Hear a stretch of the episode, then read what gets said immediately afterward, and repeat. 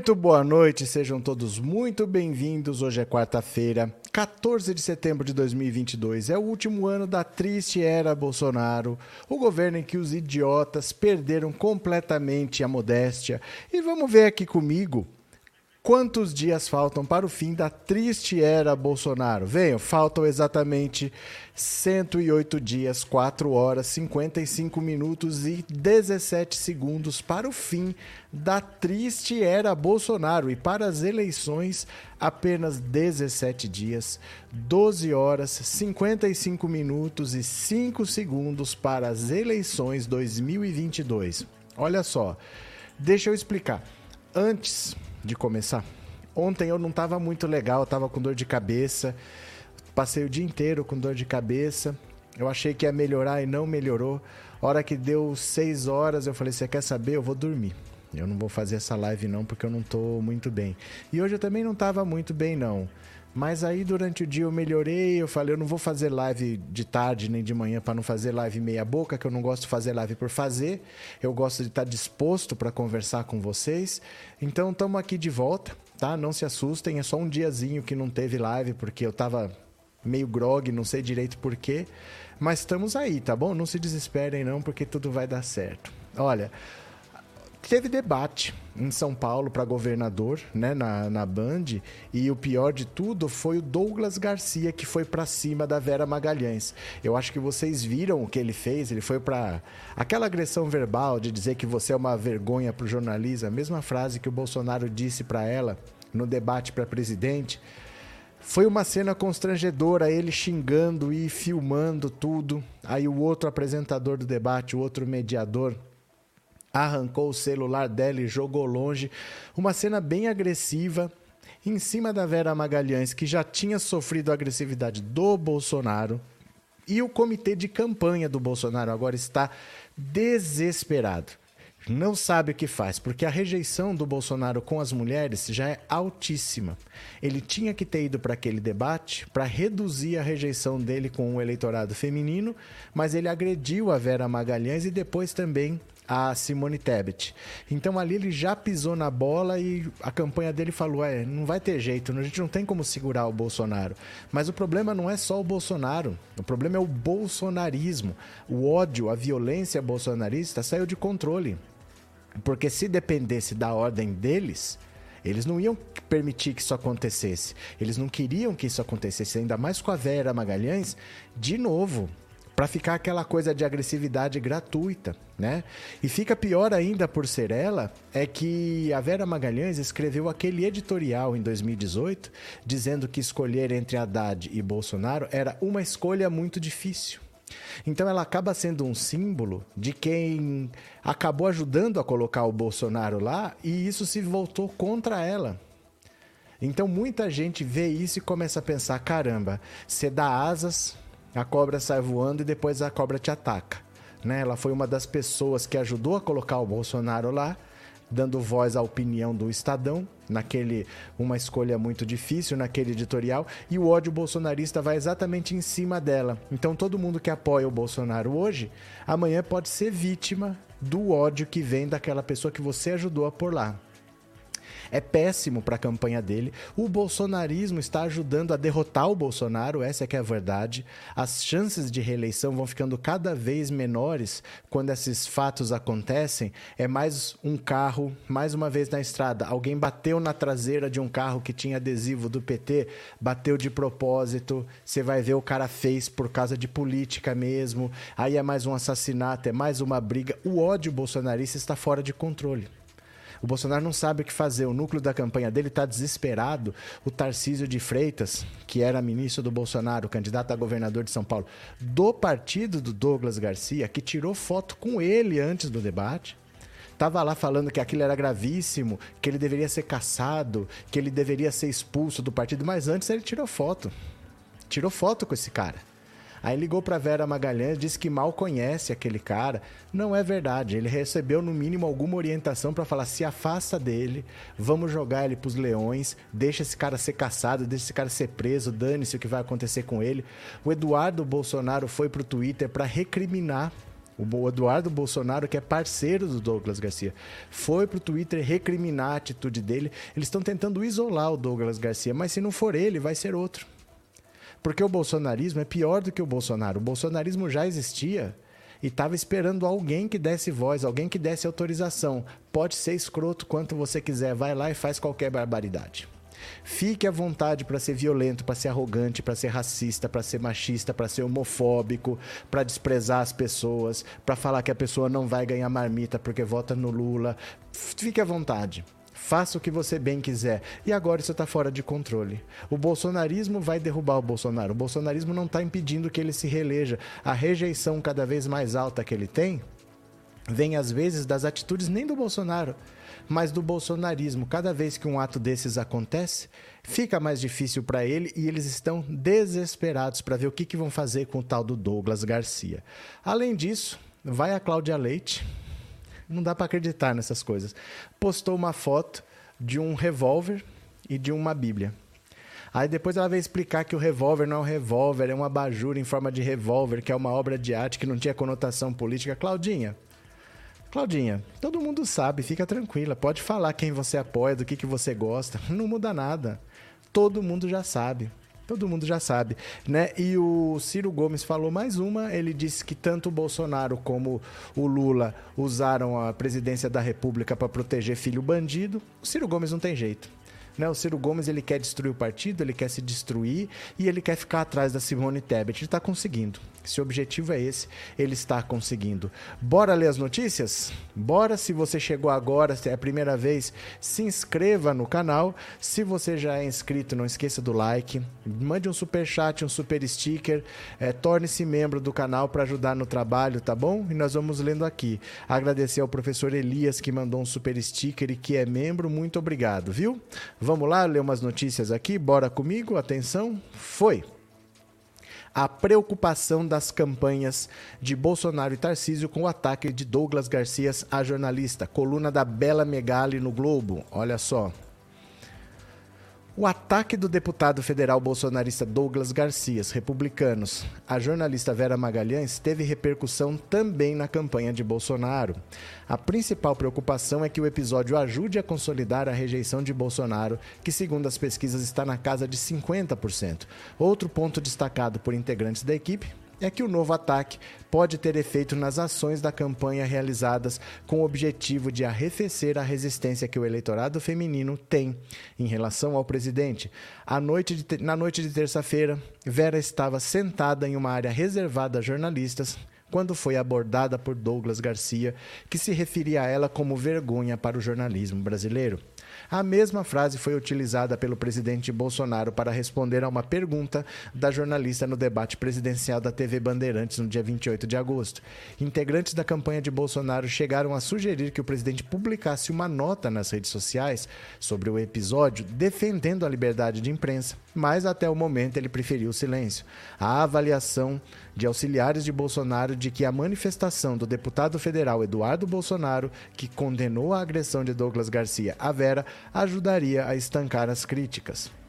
Na campanha de Tarcísio de Freitas, a leitura é que o episódio traz para perto do candidato um lado negativo do bolsonarismo que ainda não havia colado no ex-ministro. Douglas Garcia foi ao debate após pedir e receber uma credencial da equipe de Tarcísio.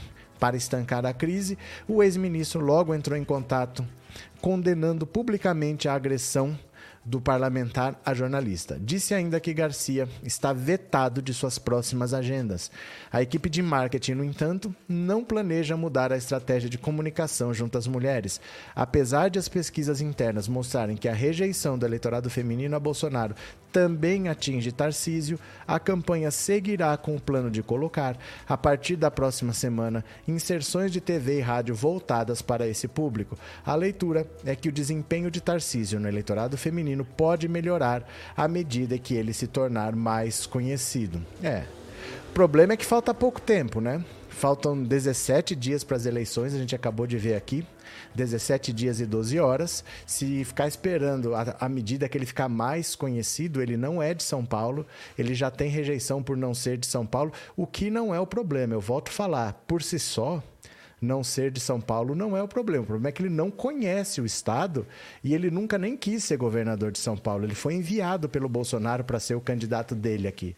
O Bolsonaro precisava de um palanque em São Paulo, precisava de um candidato, não tinha ninguém, mandou o Tarcísio, que é carioca e que mora em Brasília. Nem conhece São Paulo, ele resistiu, acabou cedendo porque o Bolsonaro insistiu com ele, mas ele simplesmente não conhece o Estado, ele só tem a pauta bolsonarista para defender, ele não consegue falar diretamente sobre os problemas, as pessoas até ironizam.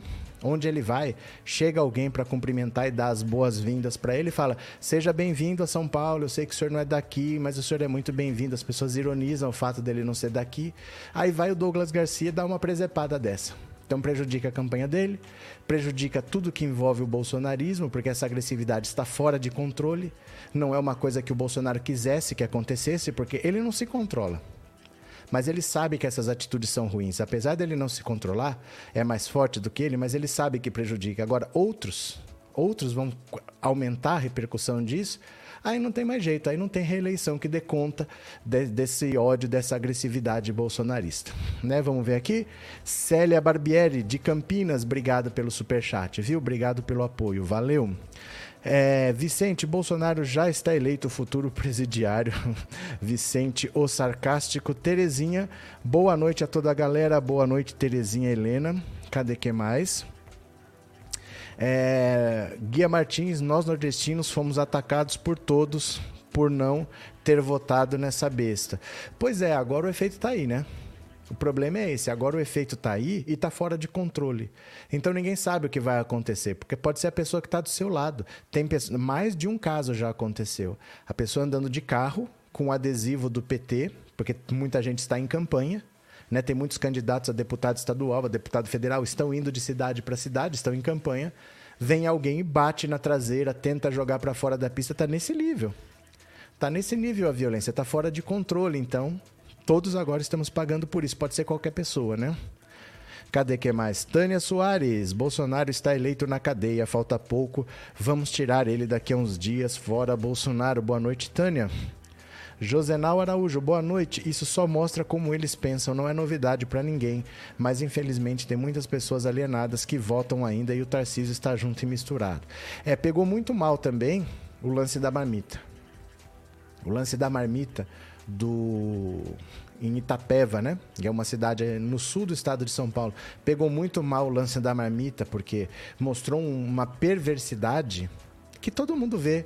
Não é uma perversidade de uma pessoa é o símbolo de uma perversidade que é maior, de um ódio ao pobre. Existe um ódio ao pobre, ficou explícito ali. A senhora vai pedir marmita agora para o Lula. Não é um fato isolado, tem mais casos também. Aconteceu em Brasília no 7 de setembro. Tem relatos também de pessoas que estavam negando ajudas para moradores de rua, para crianças carentes, falando: vai pedir para o Lula, vai pedir para o Lula. As pessoas estão se divertindo com a miséria alheia. Estão adorando fazer chacota com a miséria alheia. Isso vai repercutindo na campanha do Bolsonaro, porque mostra o lado mais perverso dessa galera, né? Regina, obrigado pelo super sticker e obrigado por ser membro do canal, viu? Muito obrigado, valeu. Márcia, só que aí o feitiço virou contra o feiticeiro. Ele bateu no carro e foi quem morreu na perseguição policial. Mas está acontecendo todo dia um incidente desse. Ninguém sabe com quem pode acontecer. Porque, gente, tem que estar tá muito fora da casinha para o cara querer fazer uma coisa dessa que dá certo em filme. Isso não é uma coisa que é simples como aparece no filme, que você faz assim, ó, tá, você continua indo e o outro cara sai capotando. Isso dá certo em Hollywood. Numa estrada normal, ninguém sabe o que pode acontecer. Porque podem os dois saírem, podem os dois se enrolarem, pode um bater no outro, desgovernar, bater em outro carro né? Eu já vi uma vez, eu, tenho, eu tinha até esse vídeo no celular por acaso. O cara deu uma batida no outro, o cara saiu descontrolado, voltou. No que ele voltou, ele bateu num outro carro, o carro capotou com a virada dele. falei, nossa senhora, ninguém sabe, isso não é filme né? Que eu bato e o cara vai sair. Isso daí é uma loucura quem fala um negócio desse, né? Tá arriscando a própria vida. José Edmilson tem uma frase que diz: o mal por si só se destrói, eles estão se destruindo. Mas a gente não pode se pegar nessas coisas de que o mal por si só se destrói. Isso não é uma verdade. Não é uma verdade. Muitas pessoas que fazem o mal passam pela vida numa boa, com dinheiro, com fama, e muitas vezes a gente nem sabe. Muitas vezes a gente nem sabe porque compra um juiz aqui, consegue fazer alguma coisa com o prefeito ali, a investigação não vai, a investigação para, e a gente nem fica sabendo. Isso não é uma verdade que o mal por si só se destrói. A gente tem que fazer o que a gente pode para essas pessoas responderem na justiça. Não, ah, não, mas tudo bem porque o mal por si só se destrói. Não é verdade. Não se apeguem a essas coisas não quando você vê um exemplo desses, porque se a gente não vai, não faz muita força, muitas vezes fica por isso mesmo, viu? Bora ler mais uma aqui, ó. Venham comigo, olha. Tarcísio disse que acharia ótimo a Alesp caçar Douglas Garcia e não seria absurdo republicanos expulsar o parlamentar após ofensa a jornalista. Agora tá batendo medo, né? Agora tá batendo mesmo. O medo agora o Tarcísio virou defensor da moralidade. Olha só. O candidato do Republicanos ao governo de São Paulo, Tarcísio de Freitas, disse ao blog que não acharia absurdo se o seu partido expulsasse o deputado estadual Douglas Garcia por conta da ofensiva à jornalista Vera Magalhães nesta terça-feira. Tarcísio disse ainda que acharia ótimo se a Lespe cassasse o mandato do parlamentar. Acho que é uma decisão do partido, mas não acharia absurda. É traição de confiança. Cassação? Acho ótimo. Precisa ter responsabilidade nos atos, precisa aprender. E às vezes as pessoas só aprendem dessa forma. Faz parte e é papel da Alesp tomar providências. Em nota, o diretório de São Paulo é, dos republicanos disse que repudia a atitude do parlamentar e que vai convocá-lo para explicações. Na noite de terça, Tarcísio participou de um debate na TV Cultura. Ao fim do encontro entre os candidatos, o deputado Douglas Garcia ofendeu e atacou a jornalista Vera Magalhães. Vera, que é colunista do jornal O Globo, comentarista da Rádio CBN e apresentadora do Roda Viva da TV Cultura, estava na área reservada para jornalistas quando foi abordada por Douglas Garcia. Com o celular em punho, o deputado bolsonarista se aproximou da jornalista, disse que ela é uma vergonha para o jornalismo e a intimidou. A frase é a mesma usada por Bolsonaro. Garcia foi ao evento com uma credencial concedida pela equipe de Tarcísio. O candidato disse que, foi, disse que autorizou a credencial, mas se arrependeu. Dois deputados estaduais de São Paulo vão pedir a cassação de Douglas Garcia. O, o Conselho de Ética disse que vai apurar as denúncias.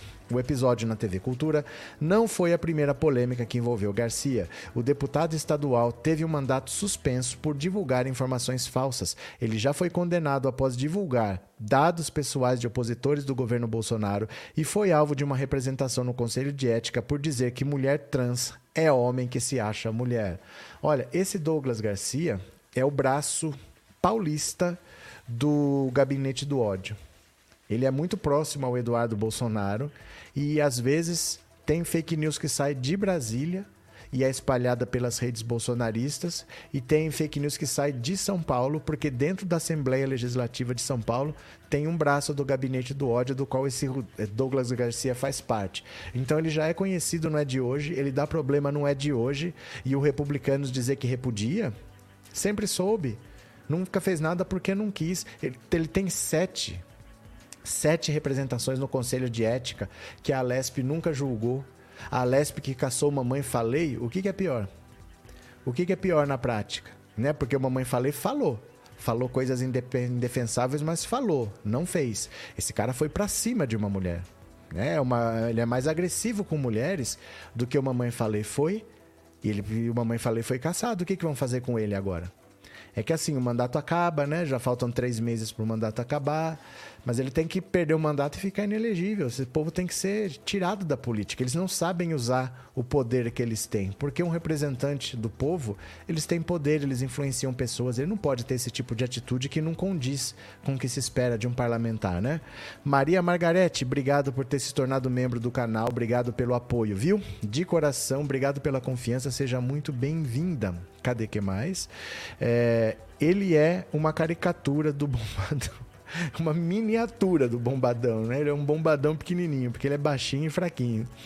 Ai, Márcia. Rafael, tentou lacrar dando uma de Bolsonaro e vai acabar sendo jogado aos leões. O Bolsonaro vai dar de ombros para ele. O Bozo larga todos os seus soldados para trás, é isso? SDDS, soldados? Cadê? É, Sérgio Lima, boa noite. Hoje teve uma carreata linda aqui na minha cidade. Moro em Inha Inhamupi, na Bahia. Valeu, Sérgio, obrigado. Ricardo, essa é a liberdade de expressão, agressão que eles pregam. Esse cara ele é problemático, ele é agressivo, ele é violento. Se fica por isso mesmo, vai piorar. Se deixa, se fica por isso mesmo, vai piorar. E essa gente costuma estar tá armada, costuma ter segurança. Então, se você revidar, você ainda pode ser agredido, não se sabe por quantas pessoas. É que ali é uma jornalista num lugar fechado, mas ninguém sabe o que pode acontecer na rua, porque esse povo é meio fora da, da realidade, né? Cadê? É, Tiago Martins, Bolsonaro confirmou que no dia da eleição quem estiver com camisa vermelha será fuzilado. Tiago Martins falando bobagens. Luciano, o Tarcísio tinha ido bem no debate, daí veio o deputado bolsonarista agride verbalmente a Vera e acaba com tudo. Desse jeito será Lula e Haddad no primeiro turno. É porque o bolsonarismo vai destruir o Bolsonaro. Eles vão destruir o Bolsonaro porque as atitudes são incontroláveis. O, o incidente da marmita foi terrível aquilo ali é, vira um símbolo. Sabe aquelas atitudes que viram símbolo? Até o Lula falou: eu não vou conversar com essa senhora, eu me solidarizo, mas eu não vou conversar porque eu não quero que pensem que eu estou usando politicamente. Porque foi muito feio o que eles fizeram e virou um símbolo de uma perversidade. Então, você explorar a miséria, o sofrimento de uma pessoa é algo que ele não ia fazer, mas ficou muito ruim, ficou difícil de explicar né? Cadê quem mais? É, respostas. Por falta de sorte, Bolsonaro esteve aqui hoje, aniversário da cidade de Presidente Prudente. Teve aí, Prudente? Vamos ler mais uma agora? Bora, venham aqui comigo, venham. Olha, deputado que atacou Vera é alvo de sete processos na Alesp. Tudo gente boa, tudo gente boa. Ó, só tem gente boa no bolsonarismo. Ó. O autor do ataque a Vera Magalhães durante debate de candidatos ao Palácio dos Bandeirantes, é, o deputado Douglas Garcia, tem uma longa lista de representações por quebra de decoro no Conselho de Ética.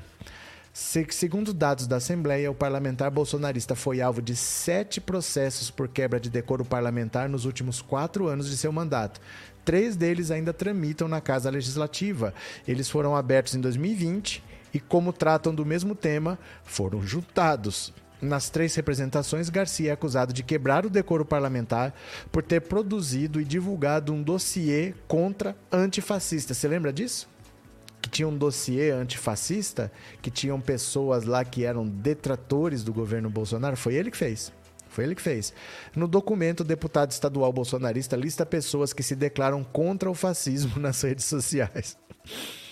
Ai, meu Deus. Garcia chegou a ser condenado em fevereiro deste ano na segunda instância da Justiça Paulista pela produção do dossiê.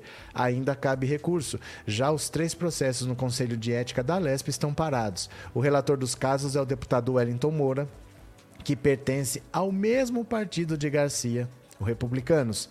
Em outros dois processos na Assembleia, o parlamentar bolsonarista é acusado de quebrar o decoro por ter ofendido a honra de professores que protestavam contra a reforma da Previdência Estadual e por ter dado declarações de cunho discriminatório sobre transexuais. Em ambos os casos, ele recebeu apenas uma advertência. Você lembra? Não sei se vocês lembram dessa cena que ele chamou o professor de vagabundo lá na Assembleia. Esses vagabundos. Outras duas representações contra Garcia acabaram arquivadas. A primeira apresentada pelos deputados Márcia Lia e Teonílio Barba acusavam o parlamentar bolsonarista de realizar um evento na Lesp em defesa da ditadura militar com direito a falas de apologia à tortura. A segunda, protocolada em 2022 pela deputada Érica Malunguinho, acusa Garcia de quebra de decoro após afirmar que pessoas trans são homens que se acham mulher. Após os ataques de Garcia contra Vera, o deputado deve receber sua oitava representação em quatro anos de Conselho de Ética. Os deputados estaduais petistas Emílio de Souza e Paulo Fiorillo preparam um processo por causa do comportamento do parlamentar no debate da TV Cultura. Olha, que coisa, hein? Vão passando pano, a coisa sai de controle. Agora, o bolsonarista está tomando atitudes que estão prejudicando o próprio Bolsonaro. Se tivessem agido lá atrás, se não tivessem passado pano, não teria acontecido isso agora. O Tarcísio vai ter sérios problemas porque a rejeição dele já é bastante alta, né? Cadê? Patrícia Mota e o pecuarista que tentou matar uma vereadora do PT no Rio Grande do Sul e capotou e morreu. Pois é, Patrícia, Márcia estava falando aqui agora. Tá nesse nível. Tá nesse nível de violência. Tem um lado que está matando e tem um lado que está sofrendo a violência, né? Lula 2022. Estou me despedindo dessa live. Todos os dias é a mesma coisa. Bloqueio do nada e tenho que sair e entrar para voltar. Cansei. Tchau de uma vez. Tchau, Lula 2022. Quando quiser voltar, volte. Esse nome vagabundo não sai da boca desse povo. É porque. Acuse-os do que você é, né? Lula, o melhor presidente do Brasil, vai ser eleito no primeiro turno para consertar o Brasil. Tem experiência, tamo juntos. Silvio Rodrigues. Pronto, quem mais? É. Gabriel, sujeito sem caráter esse neofascista do Douglas Garcia. Guia Martins, obrigado pelo super sticker e obrigado por ser membro, viu? Valeu. Muito obrigado. Quem puder, colabore com a live com super chat, com super sticker e torne-se membro desse canal. Tá? Se você gosta das informações, torne-se membro, porque agora tem mais uma aqui. Vamos falar de Vamos falar de quem? dele, dele. Ciro Gomes, Ciro Gomes. Cadê Ciro Gomes?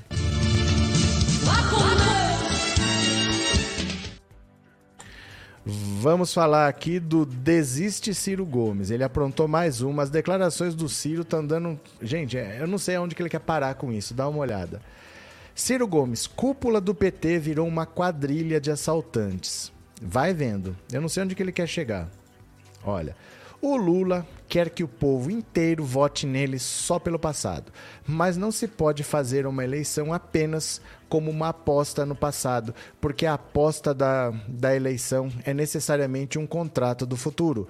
E o Lula corre o risco de se desmoralizar quando diz: Nós precisamos botar o pobre na economia. No meu tempo, todo mundo comia. No meu tempo, todo mundo tinha emprego. No meu tempo, não sei o quê. Então, como está todo mundo apanhando hoje, e de fato o governo Lula, na etapa dele, foi um bom governo, eu não tenho nenhum problema de dizer isso, porque inclusive eu estava lá, eu ajudei o Lula, eu fui ministro da Integração Nacional. O Lula cansou de dizer, e eu jamais vou usar isso contra ele, mas cansou de dizer que eu fui o mais leal dos companheiros que ele encontrou na vida pública e hoje ele não me respeita. Ele está cercado de uma gente muito ruim. Infelizmente, a cúpula do PT virou uma quadrilha de assaltantes. É dinheiro na cueca e todas essas coisas. Eu por isso me afastei. Aí você diz: o Ciro está exagerando. Não. O que fez o Lula para a cadeia? O que fez o Lula ir para a cadeia. Ah, se não devia ser uma interrogação, o que fez o Lula ir para a cadeia? Vamos nos lembrar? Não foi a Operação Lava Jato? De que foi que o acusaram Lula? Não foi de lotear a Petrobras? De botar um bocado de ladrão roubando a Petrobras? Aí o Lula fica dizendo, mas não fui eu, foram os outros, não sei o que e tal. Tá bom, tá bom. Então os outros enganaram ele? Vamos acreditar. Então, quem foi que assaltou o Brasil que fez o Lula ir para a cadeia? Eunício Oliveira era o líder do MDB no Senado e Lula deu um bilhão de reais para ele em contratos na Petrobras. O nome da empresa é Manchester. Sabe com quem Lula está no agarrado no Ceará? Eunice Oliveira. Ou seja, lá atrás o Cabra fez os escândalos e o Lula vai bater na cadeia, mas não aprendeu nada, tá agarrado com o mesmo cara. Aí diz que o impeachment da Dilma foi um golpe. Quem foi que fez o golpe? Se foi um golpe, foi o Senado Federal que fez, que caçou a Dilma. Quem era que presidia o Senado Federal na época, Renan Calheiros. Com quem que o Lula está agarrado hoje em Alagoas? Renan Calheiros. Mesma gente que roubava na Petrobras, na Transpetro, o nome do cara é Sérgio Machado, Romero Jucá, a mesma gente e tal. Na Bahia, sabe com quem o Lula está agarrado hoje? O Gedel Vieira Lima. Pois bem, com quem o Lula está agarrado hoje? Com Gedel Vieira Lima, ou seja, infelizmente, é duro de dizer, mas o Lula se deixou corromper e virou um instrumento de grande conchavo e trouxe o Geraldo Alckmin, depois de passar 20 anos chamando o Alckmin de ladrão de merenda, de não sei o que, da mesma coisa que fez quando ele trouxe o Michel Temer. Botou o Michel Temer, eu dizia, Lula não faça isso pelo amor de Deus, ou seja, perdeu a noção. E por isso a gente precisa fazer essa reflexão. Então o que o Lula faz? Ele quer apagar na cabeça do povo que ele botou a Dilma. E aí, isso de que todo mundo comia, etc., é verdade, mas até a Dilma. Quem quebrou o Brasil foi o PT com a Dilma e os números estão aí, são reais. É o mesmo partido. Quem votou na Dilma porque era ela, porque era ela. Ninguém. Ninguém nem sabia quem era. Quem votou foi por causa do Lula. E ainda tem o Bolsonaro. Quem está salvando o Brasil, graças a Deus, são as mulheres. As mulheres sentiram que, que é uma figura cruel, porque atrasou a vacina, desorientou o povo com o negócio de usar máscara, de isolamento. E ele até disse hoje que está arrependido. Ok, eu sou cristão, eu vou aceitar. Bolsonaro disse hoje que estava arrependido, mas será que esse arrependimento é verdadeiro ou é para tentar diminuir a rejeição? Ele fez um programa inteirinho para homenagear as mulheres. Vale a homenagem? Vale, mas além de homenagear da boca para fora, temos que empoderar e respeitar as mulheres. E isso Bolsonaro nunca fez e nunca se esforçou para fazer. Gente, é a metralhadora cheia de máscara, cheia de mágoas. O Ciro Gomes é a metralhadora cheia de mágoas, porque ele fala umas coisas que não tem nada a ver uma coisa com a outra e ninguém questiona. E ninguém questiona. Olha o que, que ele fala. Ele fala do Eunício Oliveira que é assim: o Lula deu um bilhão de reais em contratos da Petrobras para o Eunício roubar. O Lula, o, o Ciro Gomes foi condenado por isso. O Eunício Oliveira ganhou na justiça indenização do Ciro por causa dessa fala dele. E o Ciro não pagou. Aí um apartamento do Ciro foi a leilão porque ele tinha dívida para pagar e ele não pagava. Aí o Eunício de Oliveira, de sacanagem, foi lá no leilão e arrematou o apartamento do Ciro só de sacanagem. O apartamento está alugado, ele quer que o inquilino saia, ele quer que recebeu o aluguel por esse tempo. O Eunício Oliveira ganhou na justiça a, por causa dessas acusações. Tudo que ele fala que ele prova, que ele prova, que ele prova, vai para a justiça e ele perde. Ele diz que o Lula foi preso por causa da corrupção da Lava Jato. Sabe por que, que o Faquin disse que o Foro de Curitiba era incompetente para julgar o Lula, porque os casos só iam para Curitiba se fossem da Lava Jato. E como o triplex e o sítio da Tibaia não tinham nada a ver com a Lava Jato, tudo que foi feito em Curitiba foi anulado e foi transferido para Brasília. O Sérgio Moro mentiu.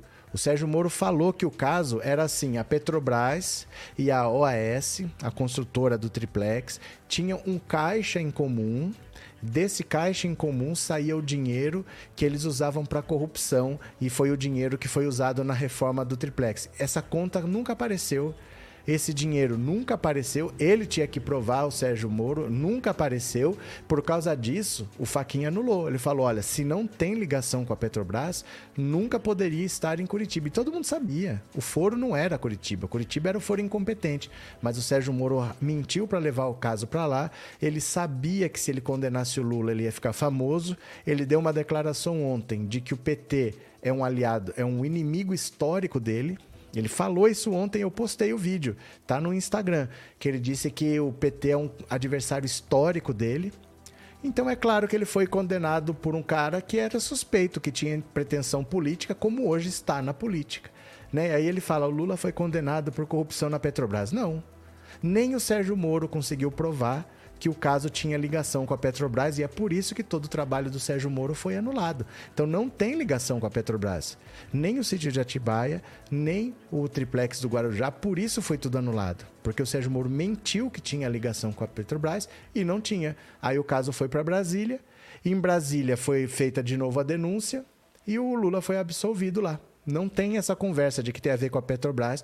O Ciro Gomes mente. Depois ele dá uma tacadinha no Bolsonaro no final, só para disfarçar, para não dizer que ele só ataca o Lula. Mas ele só ataca o Lula. Ele é um cara que poderia, em 2026, o Lula não vai disputar mais eleição. Essa é a última eleição do Lula. Lula em 2026 vai estar com 81 anos. Ele poderia ser o líder da esquerda. Só que ele se queimou totalmente com a esquerda, porque o único partido de esquerda que não está com Lula é o PDT ele se queimou e ele está queimando o PDT. O PDT tem interesse em fazer parte de um eventual governo Lula, precisa do Lula para eleger deputados, porque o Ciro Gomes não consegue eleger um deputado, porque ele nem fala de outros candidatos, o projeto dele é pessoal. O Ciro não ajuda o PDT, ele prejudica o PDT.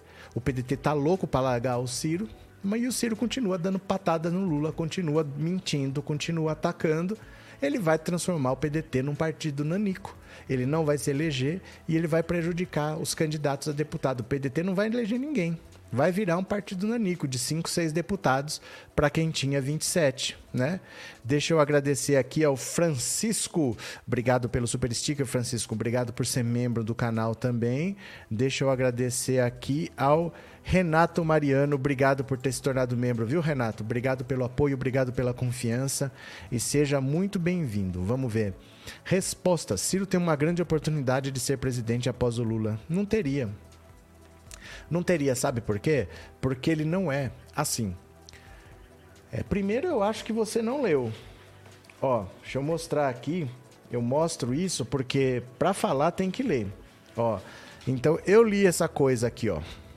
O grande livro do Ciro Gomes aqui. Eu li esse negócio. Isso aqui é uma grande besteira, gente. Isso aqui é uma grande besteira. É um livro de desejos, é um livro superficial, é um livro genérico. Qualquer um escreve um livro desse assim. Ele fala, ah, vou fazer isso, vou fazer aquilo. Ele não consegue eleger um deputado. O voto é uma escolha muito mais emocional, subjetiva, impulsiva do que racional. As pessoas não escolhem um candidato assim, os planos de cada um, tá, o melhor é esse, vai lá e vota. A escolha é subjetiva. Ah, eu me identifico mais com aquele cara, aquele cara é mais carismático, eu gosto do jeito daquele lá. A escolha é muito assim. Perdão. E o Ciro Gomes, ele não é carismático. Ele não consegue passar desse potencial dele aí de 10%. Ele nunca passou. 11, 12% é o máximo. E agora ele vai perder para Simone Tebet. Ele não consegue atrair as pessoas porque ele não emociona as pessoas. A linguagem dele é muito técnica. Ele é muito falastrão. Ele começa a falar, falar, falar, falar, falar, falar, falar, falar, falar e ele fala umas coisas muito técnicas que não emocionam as pessoas. Ninguém vai votar pelos motivos que ele fala. Não, eu preciso isso, eu vou fazer aquilo, eu vou fazer. Ele não consegue emocionar ninguém, ele não consegue atrair votos, ele não consegue eleger deputados do PDT. O Ciro Gomes é um erro. O Ciro Gomes é um grande erro. Ele não é um grande candidato. Ele não entende de política. Ele não é atacando. Ele quer o voto antipetista atacando Lula. Quem é mais antipetista do que o Bolsonaro? ele não consegue atrair o eleitor antipetista para ele. Quanto mais ele ataca o Lula, mais ele ajuda o Bolsonaro. Ele está perdendo eleitor para o Bolsonaro. Mas ele não muda, ele não consegue mudar nessa estratégia louca dele. Deixa ele. Mas assim, não adianta. O Ciro Gomes ele não é um grande político, ele não seria um grande nome para 2026. O Ciro Gomes não emociona. O Ciro Gomes não consegue eleger ninguém, né? Cadê? É, mostre o que o Brizola falou de quem escreve livro igual a esse. Daqui a pouco, Borba, eu vou, mostrar, vai, já que você pediu, já que o, Bo, o Borba pediu, eu vou mostrar aqui sobre esses candidatos que andam com livrinho, que andam com projetinho que qualquer um escreve. Olha aqui, ó. O Brizola esculhambando o Ciro Gomes. Quer ver? Sem falar o nome dele, né? Sem falar o nome dele. Quer ver? Tá aqui. Olha, presta atenção, presta atenção. Não me causa nenhuma impressão, nem ao povo brasileiro, são esses candidatos que se apresentam com um programinha impresso, não ouve ninguém, não ouve a população, reúnem os tecnocratas aí entre quatro paredes e dizem, tá aqui o programa. Como há um que até apresenta com um livrinho assim. Ora, programa desses, até por reembolso postal eu conseguiria. É só mandar para o professor Jaguaribe, né? pedir a ele que ele manda um. o país precisa de ideias fundamentais, de ideias básicas, de credibilidade. É isso. É isso, não tem por onde fugir. Essa história de que eu tenho um projeto, o eleitor do Ciro fala que vota nele porque ele tem um projeto, sendo que ele nunca nem leu esse projeto. A maioria nunca leu. A maioria nunca leu. Eu pergunto o que, que o Ciro defende para a segurança pública. Ninguém sabe dizer. Porque não leu. Nunca leu. É desculpa, gente. É desculpa, né? É... Onofre, Ciro Gomes pode não ser velho, mas já está gagá. Não é uma questão de idade, é uma questão de rancor. Ele não é um candidato inteligente que todo mundo pensa, ele é burro. Ele só toma atitude burras. Como é que ele é inteligente, né? É, Lemos, Brizola previu o futuro. Brizola faz falta em um Brasil com falta de vozes coerentes. Ah, mas eu vou te mostrar aqui uma coisa. O Brizola não previu o futuro. Deixa eu te mostrar aqui, ó. O Brizola não previu o futuro. Quer ver? Pera lá um pouquinho aqui. Deixa eu ver. Só um segundo. Porque eu postei essa foto aqui no, no Instagram. Só que já tem uns dias, né? No Instagram ou no Twitter? Pera lá, eu vou ter que entrar no Twitter aqui. Já vou mostrar pra vocês. Quer ver? Vou ter que entrar aqui no Twitter porque os, ele não previu o futuro. Ele estava falando do que já acontecia no tempo dele. Ó. Quer ver? Eu vou mostrar aqui para vocês. Não é de hoje que o Ciro anda com um livro embaixo do braço. Ele tem vários livros que ele já escreveu. Que era aqui, ó. Dá uma olhada. Dá uma olhada aqui. Não é de hoje que o Ciro anda com um livro embaixo do braço falando que ele tem um projeto pro Brasil. Olha. Olha aí. Ciro de cabelo preto, ainda tinha cabelo nessa época. O livro é outro, mas ele já estava com o livro que é o projeto dele que ele tem para o Brasil. Olha o Ciro jovem defendendo que ele sabia tudo o que ele tem que fazer, andando com esse livro debaixo do braço. O problema dele é esse, ele sabe tudo. Quando você sabe tudo, você não traz pessoas para o seu lado, porque as pessoas querem construir juntos alguma coisa. E o Ciro quer construir sozinho. Esse é o problema. Ele sabe tudo, ele já sabe o que ele vai fazer, ele não tem aliados. Porque eu quero estar tá junto, eu quero incluir pautas importantes para mim. E eu não consigo, porque o Ciro já fechou. O Ciro é muito fechado, né? Onofre, obrigado pelo super sticker e obrigado por ser membro, viu? Muito obrigado. Quem quiser contribuir com o canal, o Pix é 14997790615. Valeu? Muito obrigado. Agora eu tenho uma notícia muito importante aqui, dá uma olhada. Pagar imóvel com dinheiro vivo é recusado por imobiliárias. As imobiliárias não costumam fazer esse tipo de negócio, apesar de não ser crime. Ó. Comprar imóvel usando dinheiro em espécie é um desafio no mercado imobiliário brasileiro. Em geral, construtoras, incorporadoras, imobiliárias e casas de leilão recusam transações com cédulas e moedas. A justificativa é segurança, afirmam as empresas. A forma de pagamento não é ilegal, mas rara, em razão da burocracia exigida para sanar a desconfiança de um mercado vulnerável favorável à lavagem de dinheiro. Nesse sentido, o histórico da família Bolsonaro destoa das práticas do mercado. Segundo o UOL, quase metade do patrimônio imóveis do presidente e candidato à reeleição Jair Bolsonaro e de seus familiares mais próximos foi comprada total ou parcialmente com dinheiro em espécie desde 1990. A Folha consultou 20 empresas do setor imobiliário, entre construtoras, incorporadoras, imobiliárias e casas de leilão, e não encontrou quem aceitasse o pagamento em espécie. A Lopes afirma ter como compliance não fechar negócio dessa forma pela dificuldade em rastrear a origem do dinheiro. A Loft afirma que afirma que recusa essa forma de pagamento na venda de imóveis do seu portfólio próprio. Já nas propriedades de terceiros ofertadas em seu marketplace por qualquer pessoa, não tem o poder de vetar a transação. Porém, informamos ao COAF, órgão de inteligência financeiro, caso haja pagamento em espécie ajustado no contrato com valor superior a 100 mil reais, respeitando os termos da legislação em vigor, diz a Loft. A Plano e Plano também não aceita pagamento em espécie.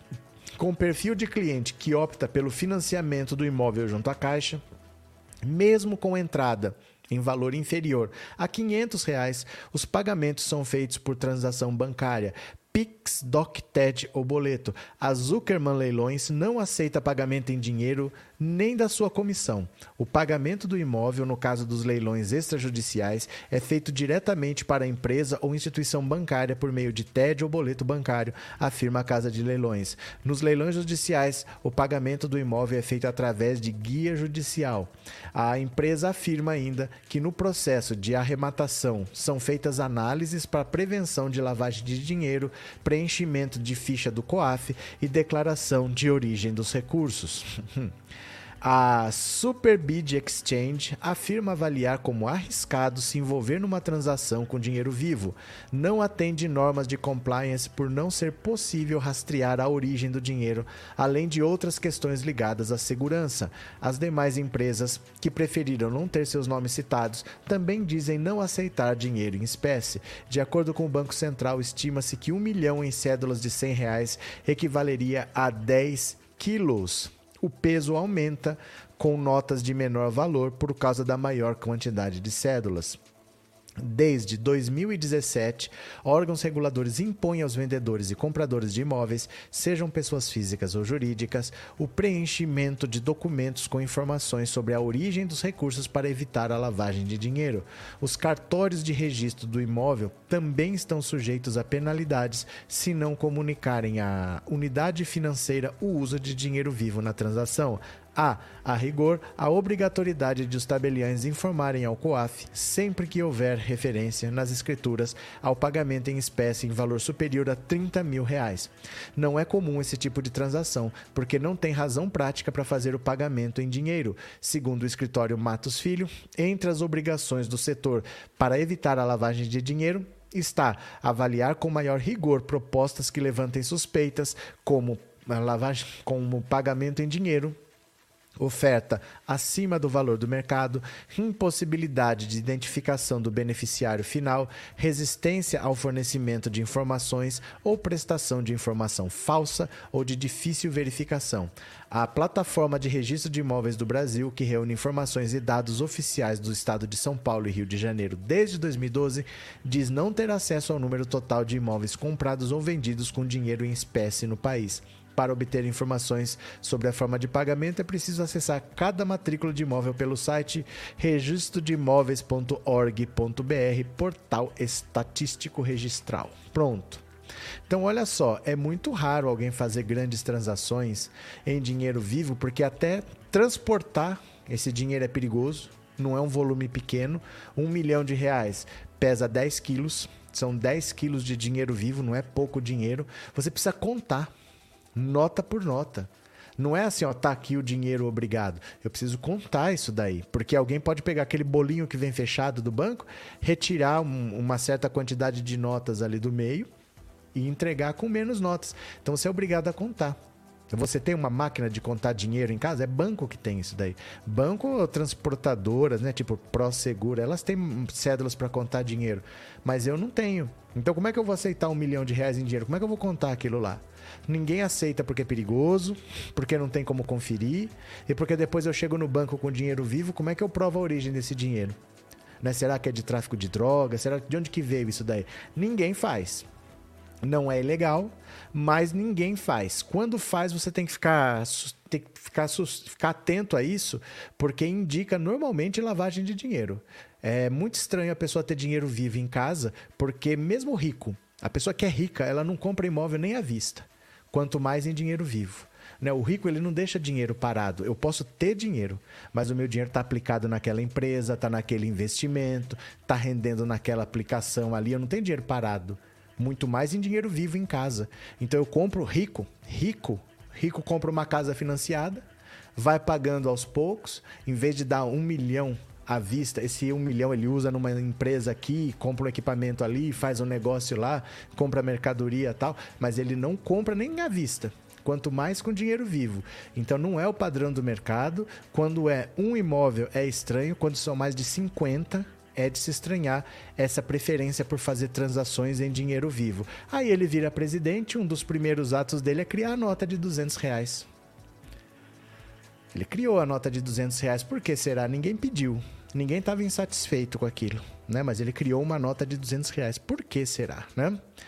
É, Luiz Araújo, urgente, Globo News, Datafolha, Lula 54, Miliciano 26, vamos ganhar no primeiro turno. Não saiu Datafolha hoje, Luiz Araújo. De onde você tirou isso? É amanhã que sai Datafolha. Evani, ah, como eu queria uma maleta de dinheiro, estou muito dura. Mas assim, você está dura, mas está honesta. O problema é alguém te dar uma maleta de dinheiro dessa e amanhã você tá presa, porque quando você é um político conhecido, você pode ter uma maleta de dinheiro e ficar por isso mesmo, mas se você é pobre, a polícia no outro dia tá lá na tua porta perguntando de onde veio aquele dinheiro, né? Cadê? É... Lemos Júnior, Bozo e suas lágrimas de crocodilo. Olha, Bolsonaro é um psicopata. Psicopata não tem remorso, psicopata não tem sentimento. Esse arrependimento dele porque ele aloprou na pandemia é mentira. É para tentar diminuir a rejeição, para as pessoas verem um cara mais humano ali. Mas ele não tá nem aí, não, nem vão nessa conversa de que ele tá arrependido, viu? Cadê? É... Lemos Júnior, aí vem a maleta e de brinde vem a PF. É claro, não é normal, não. E, é, e dá trabalho, viu? E dá trabalho explicar a origem do dinheiro, um dinheiro que você não movimenta com frequência assim, de repente aparece. Se depois de um ano, no seu imposto de renda, aparece a origem desse um milhão, olha, recebi uma herança, eu não tenho salário para isso, eu não tenho bens para isso, mas um parente que faleceu deixou, aí tá tudo certo. Mas você vai ser rastreado por um tempo até você justificar aquela origem. Apareceu um milhão, beleza. Vamos ver se aparece no imposto de renda. Ah, é herança, isso aí é do espólio do fulano lá. Mas se não dá trabalho e é crime. Aí é crime, não é só que é, paga o imposto e tudo bem. Não, é crime. Né? Evasão, de, evasão de divisas não, é sonegação de impostos é crime. Marta Penha, obrigado por ter se tornado membro do canal, viu? Obrigado pelo apoio, obrigado pela confiança e seja bem-vinda, Marta Penha. Vamos chegando, viu? Tenho mais uma notícia para vocês aqui. Bolsonaro está desesperadamente tentando reabrir as investigações do caso Adélio Bispo. Meu Deus, o desespero com a pesquisa do IPEC, o desespero do Datafolha que sai amanhã. Bolsonaro está tentando fazer qualquer coisa para não perder no primeiro turno. Ele quer que a Polícia Federal volte a investigar o caso Adélio, que é um caso encerrado. É um caso já encerrado, não tem mais o que investigar. Olha só. PF vê pressão para desenterrar caso da facada antes das eleições. Lá vai o cara, ó. A Polícia Federal está sendo cobrada pela ala política do governo a tirar da cartola nas próximas semanas alguma ação que traga de volta ao noticiário a facada sofrida pelo presidente Jair Bolsonaro nas eleições de 2018. A pressão vem causando incômodo de setores, de uns setores estratégicos da corporação, que vem, no caso, mais um exemplo de interferência indevida do governo em uma tentativa explícita de gerar dividendos eleitorais para Bolsonaro em plena campanha. Fontes, a par das investigações, disseram à coluna que há um movimento para deflagrar imediatamente uma operação relacionada ao atentado. Há quem resista internamente e aponte risco para a imagem da corporação em razão da óbvia leitura de uso político que virá junto. Nesta segunda, ao participar de um podcast religioso, o presidente Jair Bolsonaro disse que Adélio Bispo, o autor da facada, já o seguia dias antes do atentado e também teria planejado matar seu filho 02 o vereador Carlos Bolsonaro. As declarações do presidente, faltando 20 dias para o primeiro turno das eleições, foram vistas dentro da Polícia Federal não apenas como um sinal de que ele vem sendo municiado com informações sobre a investigação, que corre sob sigilo, mas também como uma demonstração da expectativa em relação aos desdobramentos do caso. A mesma PF já concluiu duas vezes que Adélio agiu sozinho e que a tentativa de assassinato não teve mandantes, mas Bolsonaro nunca se deu por satisfeito com o resultado da apuração, que foi reaberta para averiguar mais uma vez se houve alguma participação de terceiros apoiando, instigando ou mesmo financiando o atentado. Essa nova etapa do trabalho está a cargo da Diretoria de Inteligência da Polícia, a DIP, subordinada diretamente ao comando da instituição em Brasília. O ministro da Justiça, Anderson Torres, tem sido atualizado permanentemente sobre o andamento da investigação para a qual foi destacado um experiente delegado do setor. Como a coluna já mostrou em uma das principais linhas de investigação, a Polícia Federal voltou a buscar, bem em linha com o que pregam seguidores de Bolsonaro, ligações de Adélio Bispo com a facção criminosa Primeiro Comando da Capital, o PCC. O sonho do presidente, que não encontra amparo nas apurações realizadas até o momento, é atrelar o atentado a um plano maior que teria sido arquitetado para eliminá-lo. Olha, ele tenta isso desde 2018. Ele tenta associar esse ataque do Adélio à esquerda desde 2018 e ele não consegue. Só que agora bateu o desespero, porque o Lula tá para vencer a eleição no primeiro turno, ele sabe, ah, eu não acredito em pesquisa. Problema seu, o Bolsonaro acredita. O Bolsonaro é o candidato que mais gasta com pesquisa. Ele gastou até agora 1,7 milhão de reais. 1 milhão e 700 mil reais com pesquisa. Ninguém gastou esse dinheiro todo. O segundo é o Felipe Dávila, que gastou 50 mil. 50 mil com pesquisa. O Bolsonaro gastou 1 milhão e 700. Então, você não quer acreditar, você não acredite. Mas ele acredita. Ele acredita, ele não é trouxa, ele não fica nesse negacionismo que ele prega, ele pega para os outros, mas ele não segue. Ele sabe que ele vai perder no primeiro turno e está desesperado. O desespero dele é tanto que ele chega ao ponto. Olha o cúmulo da humilhação.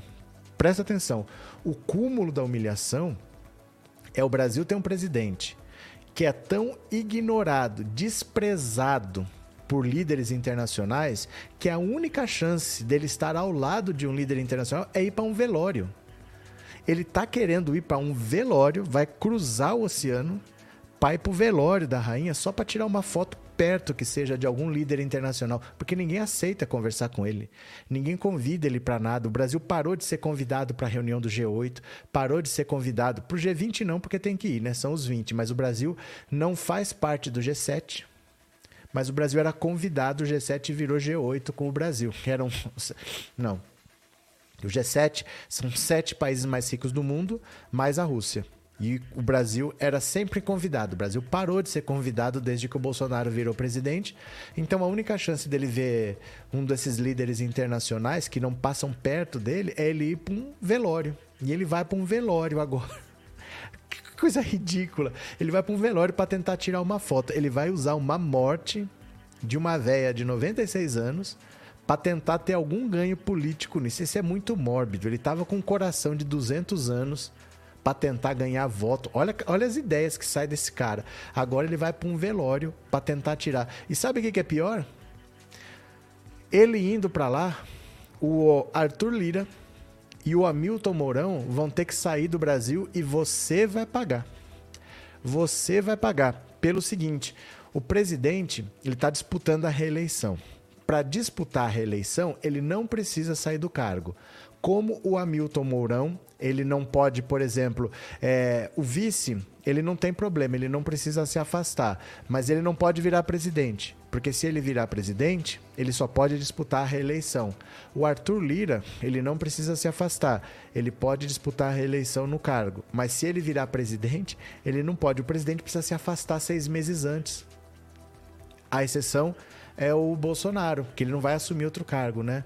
Então, se o Mourão virar presidente, ele fica inelegível. Ele pode disputar a reeleição, ele pode disputar o cargo de presidente, não de senador. O Arthur Lira, se ele virar presidente, ele pode disputar o cargo de presidente, não o de deputado. Para não assumirem, o que, que eles vão fazer? Vão fazer viagens, você que vai pagar, para não sentar na cadeira de presidente. E aí o presidente passa a ser o presidente do Senado. Ele que vai ser presidente da República, enquanto o Mourão viaja para um lado, enquanto o, Arthur Lira viaja para o outro, para não assumir a presidência, porque se eles sentam na cadeira, eles podem disputar o cargo de presidente sem ter que se afastar. Para disputar o cargo de deputado, ele teria que ter se afastado seis meses antes. Então eles não querem sentar na cadeira e é você que vai pagar.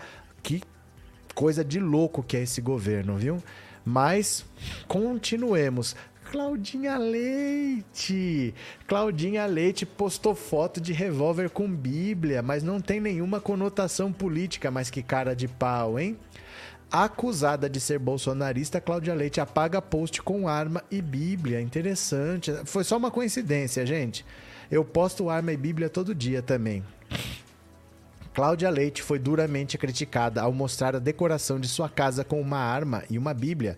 No Instagram, a artista exibiu nos stories um abajur em formato de revólver e uma Bíblia debaixo do objeto. Essa publicação foi o suficiente para chamar a atenção dos seguidores, que começaram a questionar o posicionamento político dela. Foi aí que a cantora resolveu deletar a publicação e se pronunciar sobre o assunto cara de pau.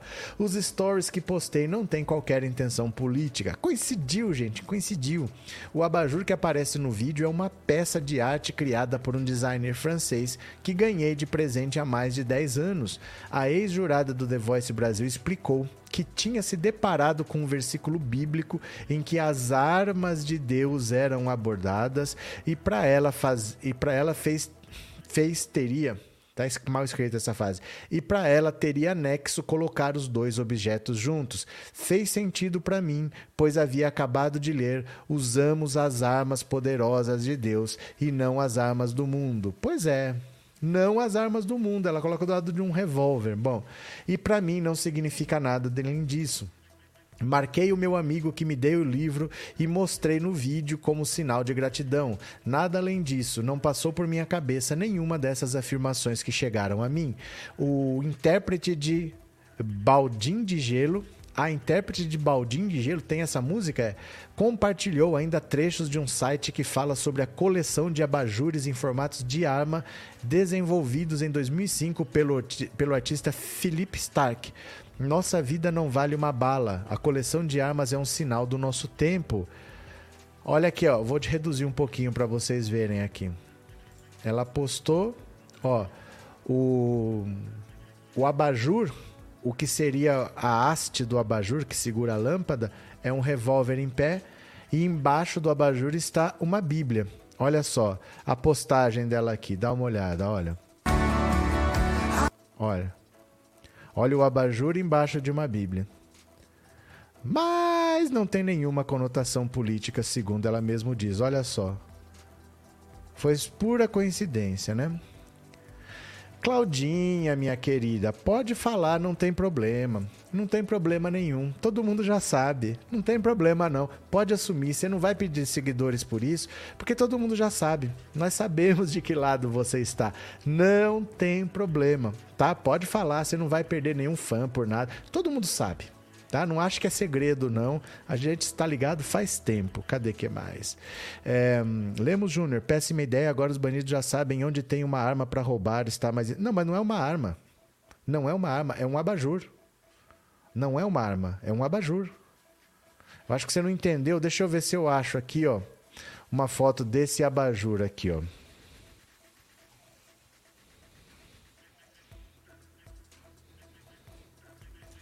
Quer ver? Deixa eu te mostrar aqui. Não é uma arma de verdade que funciona. Deixa eu pegar uma foto grande. Aqui, ó. Aqui vai dar para você ver. Dá uma olhada. Ó. Não é uma arma. A, a haste do abajur é, é uma escultura, vamos dizer assim, na forma de uma arma que sustenta a lâmpada em cima. Mas não é uma arma que funciona. É para quem gosta de arma mesmo. É para quem considera isso um enfeite. E ela ainda colocou isso, ó, em cima de embaixo, não, em cima de uma Bíblia. Essa arma aqui não é uma arma de verdade que atire, mas está em cima de uma Bíblia porque ela acha que tem a ver. Que fala das armas de Deus e não do mundo, mas ela acha que isso se refere a um revólver. Olha, é uma pistola, né? Não é um revólver, é uma pistola. Ah, Cláudia Leite. Ah, Cláudia Leite. Fica tranquila, pode falar, todo mundo já sabe, né? Sandra, Bíblia com revólver, tudo a ver. Não, ela achou que tem tudo a ver. Ela achou que tem tudo a ver. Inês, totalmente sem noção. Nós sabemos, nós sabemos. Cláudia Leite, fique à vontade. Pode se expressar que nós já sabemos. Ninguém vai ser surpreendido, não. Cadê? Felipe Campos, você está notando que essas personalidades não querem estar associadas ao Bolsonaro? Há uma certa vergonha. Há uma certa vergonha, assim. É... Eu acho que há uma certa vergonha, mas eles não têm muito medo também, não. Eu não sei qual é a deles, porque eles fazem, mas não fazem, querem fazer, mas não fazem. Eu não, não sei qual é a deles. Se eles são bolsonaristas, seja, assuma, né? Assuma, seja adulto, porque no dia a dia eles devem tomar atitudes que dizem que eles são. Então não sei por que eles querem enganar alguém com isso daí, né? Então não sei, deixa lá, deixa lá. Guilherme, sou fã da Cláudia, ela nunca fez nenhuma manifestação a favor do Bozo. A imprensa procura pelo em ovo. Como se abstém da manifestação política, querem torturá-la. Guilherme, tadinha da Cláudia Leite, judiação. Ainda bem que ela tem um advogado desse, o Guilherme. O pessoal procura pelo em ovo, né? Uma arma em cima de uma Bíblia. O Guilherme não viu nada demais. Ô, Guilherme, fica na boa aí, porque a Cláudia Leite é só uma pessoa que não tem orientação política, a gente sabe disso, né? Tá certo. Ai, ai, ai a quem esta fascista pensa que engana? Ao Guilherme. Ao Guilherme sempre tem quem engana. Gente, o fã é isso. O fã é isso. Ela nunca fez declaração, mas ela não vai fazer. Ela não vai fazer declaração, porque ela não quer perder fã. Não porque ela não seja, né? Mas pro Guilherme tem que mandar um, um cartão de prata para casa dele explicando: olha, eu sou bolsonarista, senão ele não vai achar. Não tem declaração. Márcia, essa não decepciona ninguém, não dá uma dentro. O Guilherme, o Guilherme tá feliz, gente. É, temos uma, um passapanista de plantão. Tem, tem um passapanista. Pera lá, pera lá. Já que temos um passapanista, faz tempo, né? Faz tempo. Cadê? Cadê? Cadê o passapanista?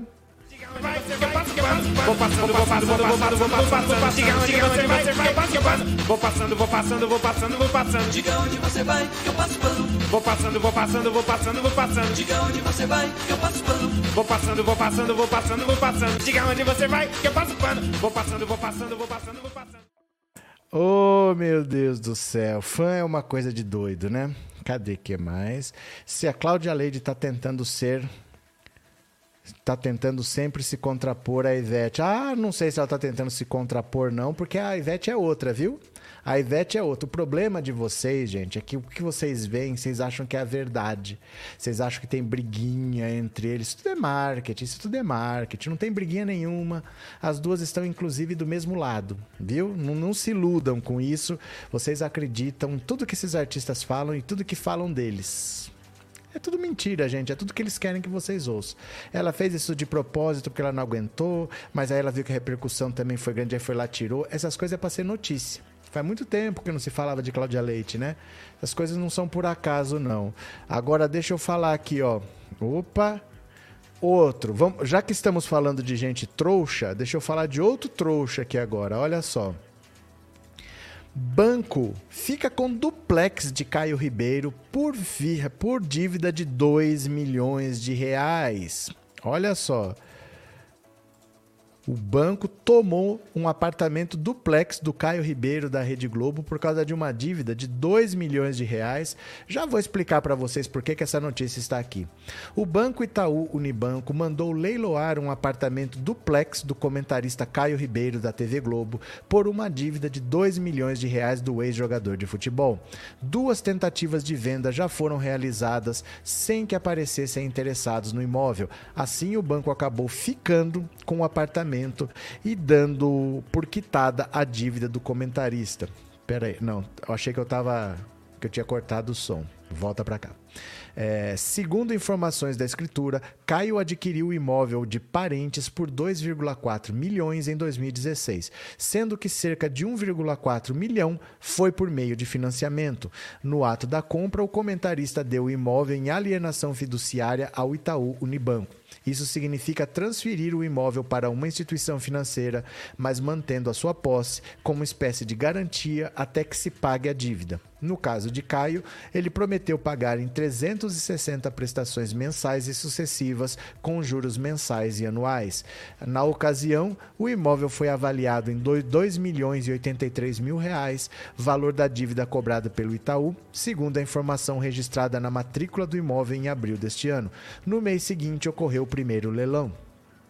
A lei de alienação fiduciária prevê que, em caso de não pagamento, a propriedade do imóvel pode passar em definitivo para o credor e a dívida acaba sendo extinta. Foi o que aconteceu após o comentarista não pagar o combinado. Caio já havia enfrentado problemas com bancos no passado. Em maio de 2021, o Bradesco foi à justiça contra o ex-atleta por uma dívida que estava em 3,4 milhões de reais.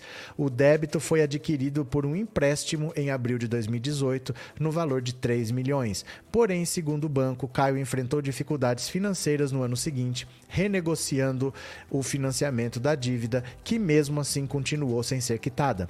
A defesa de Caio usou o imóvel avaliado em 4,5 milhões de reais como garantia para o pagamento enquanto a discussão sobre a dívida se desenrola na justiça. Em outubro, as partes chegaram a um acordo. Para encerrar a cobrança, segundo os termos do acordo, houve a consolidação da propriedade em favor do banco. A coluna procurou o advogado de Caio e do Itaú para comentarem essas informações, mas ambas as partes declararam que não iam se manifestar. Então, olha só, dois apartamentos, um duplex e um outro de 3 milhões e meio de reais, o Caio Ribeiro perdeu. Caio Ribeiro, bolsonarista.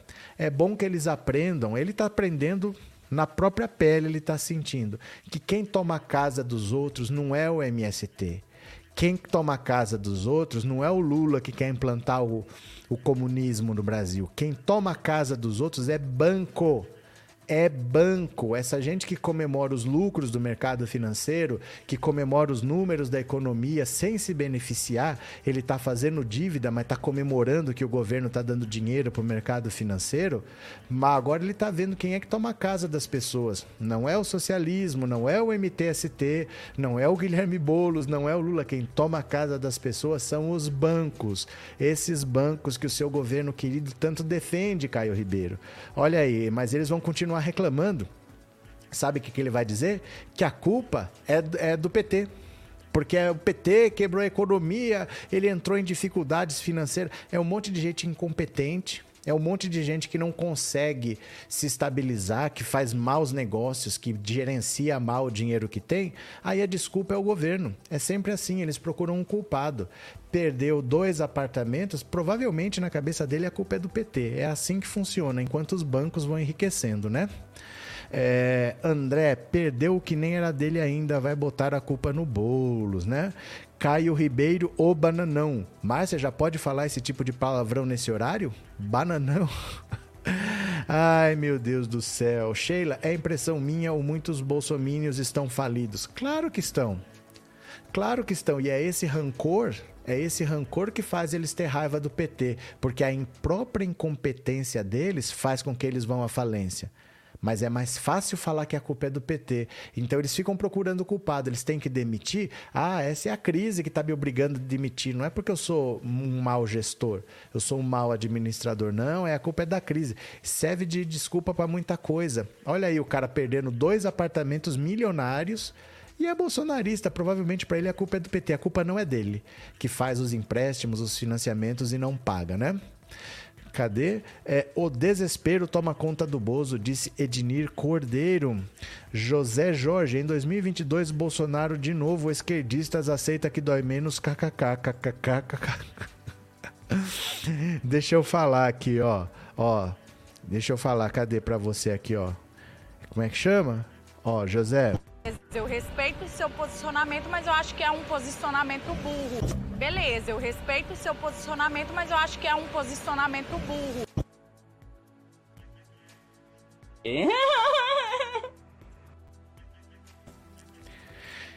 Ai, Laia, é bom quando aparece um José Jorge aqui pra gente dar umas risadas. Kate, a grande maioria das pessoas endeusam e enlouquece por artista, esquecem que são defeituosas como qualquer outros. Admirar tudo certo, agora babar, matar por essas pessoas aí se ferrou. Cadê que mais? Francisco, esse livro do Ciro curou minha insônia, não passo da terceira página. É uma bobagem esse livro do Ciro, é uma bobagem, só tem besteira ali, né? Cadê o bananão do Caio Ribeiro? Agora aqui, ó, saiu um estudo fizeram um levantamento dos vídeos do YouTube, essa rede aqui que você está assistindo agora, que o YouTube favorece os canais de extrema direita. Todo mundo já sabia. Mas se a gente fala alguma coisa, é mimimi, é choradeira. Foi feito um estudo dos vídeos que o YouTube mais recomenda e são sempre os de extrema direita. Nesses de extrema direita estão incluídos a Jovem Pan. E agora o PT e o Lula querem que o Google que é o proprietário do YouTube, se explique por que, que eles impulsionam tanto a Jovem Pan, que é anti-vacina, que é a favor de. O pessoal lá defende golpe de Estado, defende lá o fechamento do STF, fala em ativismo judiciário. Lá eles fazem campanha por Bolsonaro abertamente, não é tratado de maneira igual. Os candidatos não são iguais, eles têm o candidato deles e os adversários. O Lula agora quer saber por que, que o YouTube favorece, então, esses canais de extrema direita. Vamos dar uma olhada aqui, ó, porque agora são números, não é só um sentimento. Olha. Lula aciona o TSE contra privilégio do YouTube para vídeos da Jovem Pan pró-Bolsonaro. Rapaz.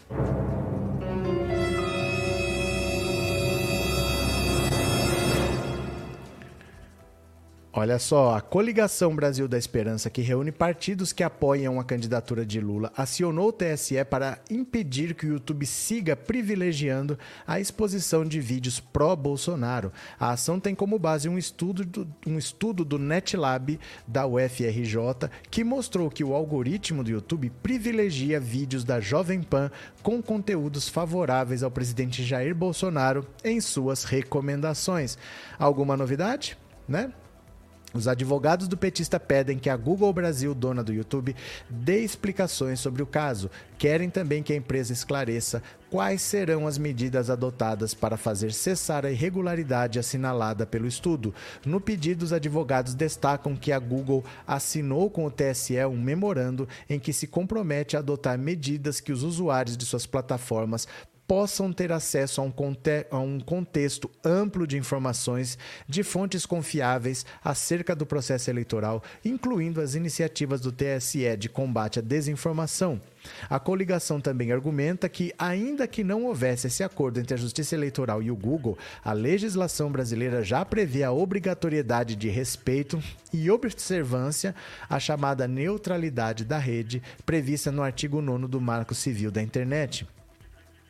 Com o devido respeito à Google Brasil, o estudo acima referenciado traduz a compreensão de que a plataforma YouTube não trata de forma isonômica o conteúdo distribuído ao usuário a título de conteúdo informativo, dada a sua concentração em uma mesma rede de produção de conteúdo sobre a qual, de forma ainda mais grave, recaem graves indícios de imparcialidade na política de parcialidade, indícios de parcialidade, não de imparcialidade, né?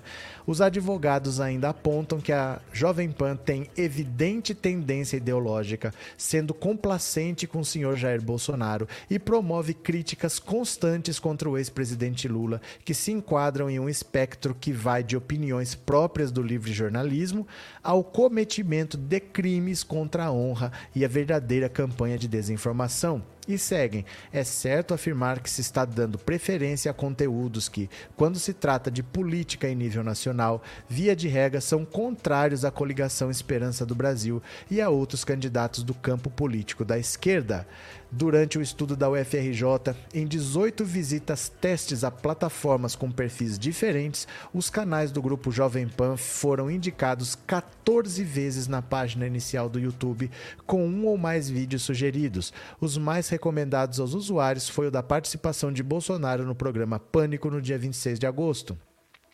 A entrevista foi recomendada em oito visitas teste, em cinco versões, cortes, que juntas somam 9,6 milhões de visualizações. No vídeo, o presidente faz alegações infundadas sobre o processo eleitoral, como as de que as Forças Armadas descobriram centenas de vulnerabilidades nas urnas eletrônicas.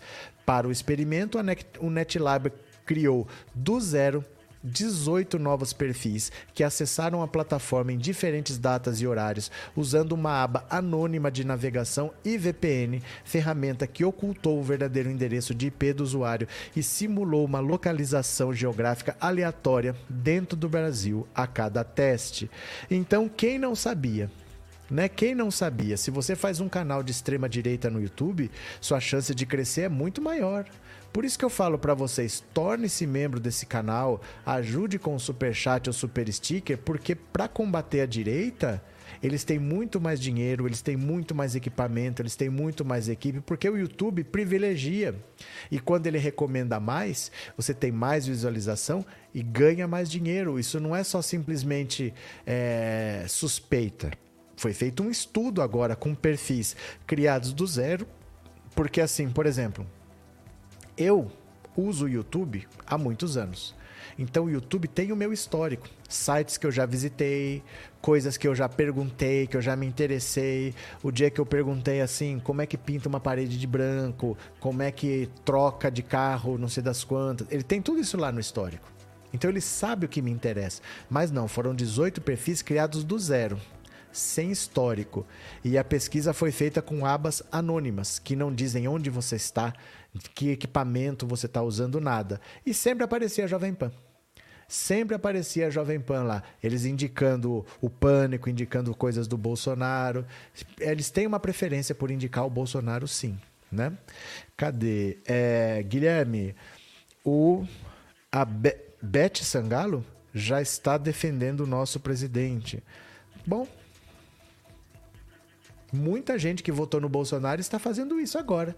Né? O Alexandre Frota foi um dos que ajudou a botar o Bolsonaro lá e está defendendo. Mas ajudaram a colocar lá, né? Ajudaram a colocar.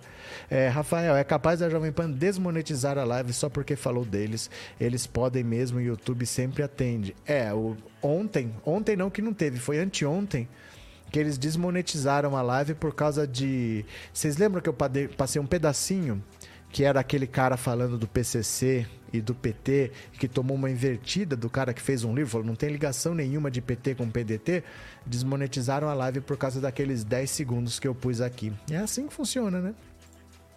Doris Chimifosk, mulheres, 53% do eleitorado, mulher inteligente, volta Lula presidente. Obrigado pelo superchat, obrigado pelo apoio, viu? Abel Carvalho, pelo fim da Jovem Pano, precisamos evitar cometer erros bobos para poder vencer essa onda de burrice no Brasil e o Janones tem muito a contribuir. Abraço, Abel, obrigado pelo apoio, viu? Valeu. É, eu sempre bloqueio a Jovem Pan, Norberto, valeu. Tem mais aqui, tem mais. Vamos aproveitar agora e vamos ver como foi a agenda oficial do presidente da República. Será que esse menino trabalhou hoje? Eu acho difícil, mas vamos ver a agenda oficial do presidente da República?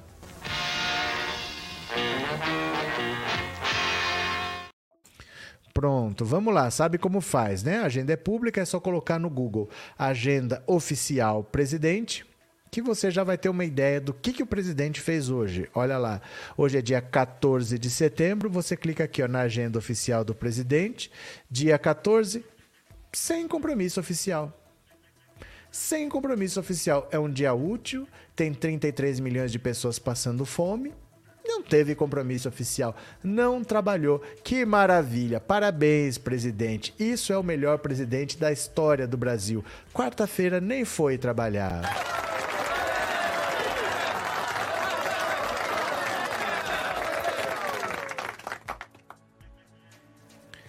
É uma vergonha ou não é?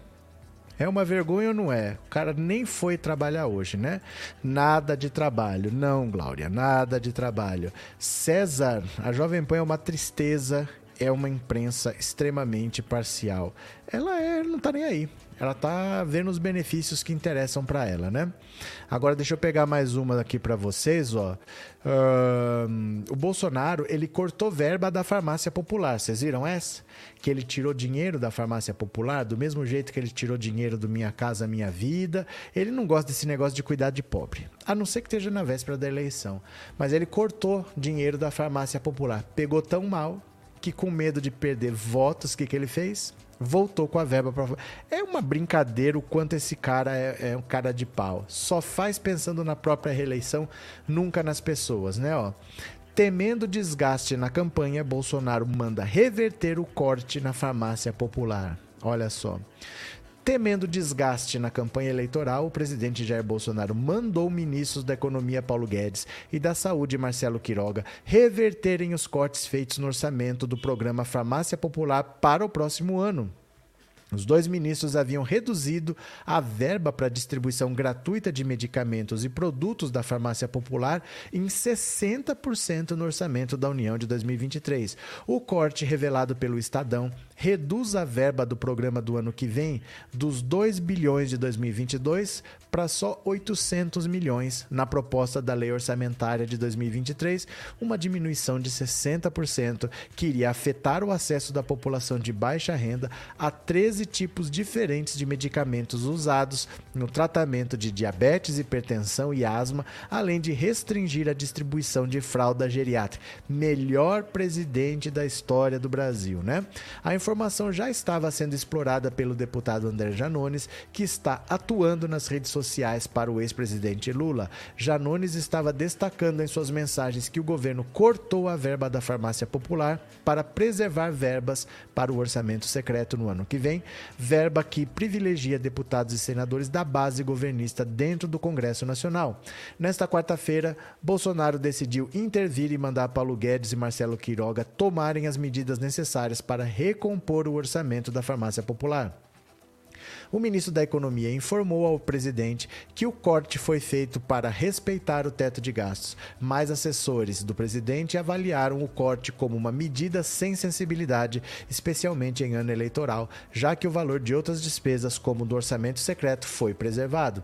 O Comitê de Reeleição alertou, alertou o presidente Bolsonaro para o corte do programa Farmácia Popular, avaliado como uma medida negativa e munição para o PT neste ano. Avisado por sua equipe de comitê de campanha, o presidente confirmou no Ministério da Economia o corte feito no programa e mandou que seja feita a recomposição das verbas para o programa social.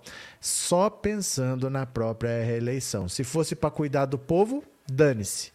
Se fosse para cuidar do povo, dane-se, manda cortar. Mas como pode ser ruim para ele, mandou voltar. O desespero de quem sabe que vai perder a eleição. Se perder um voto, para quem já está atrás é terrível. Então, se vai perder voto, volta com o dinheiro lá. Pobre dane-se. Se vai ter remédio, se não vai, eu não tô nem aí. Mas eu posso perder voto? Não, volta lá, né? Cadê? Uh, Adilson, Esquenta não, esta jornalista usa a profissão para destilar o seu ódio. Aqui não, Chuchu Bolsonaro neles de novo. Disse o Adilson, o Adilson que a gente sabe, tem medo do comunismo, Adilson. Tem medo do comunismo, sou latifundista, sou monopolista, sou colonialista, enfim, parasitas. São latifundistas, são monopolistas, são colonialistas, enfim os parasitas são os latifundistas, são os monopolistas, são os colonialistas, enfim, os parasitas.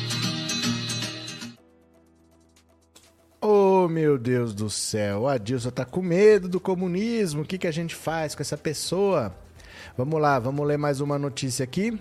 Ó, opa, cadê?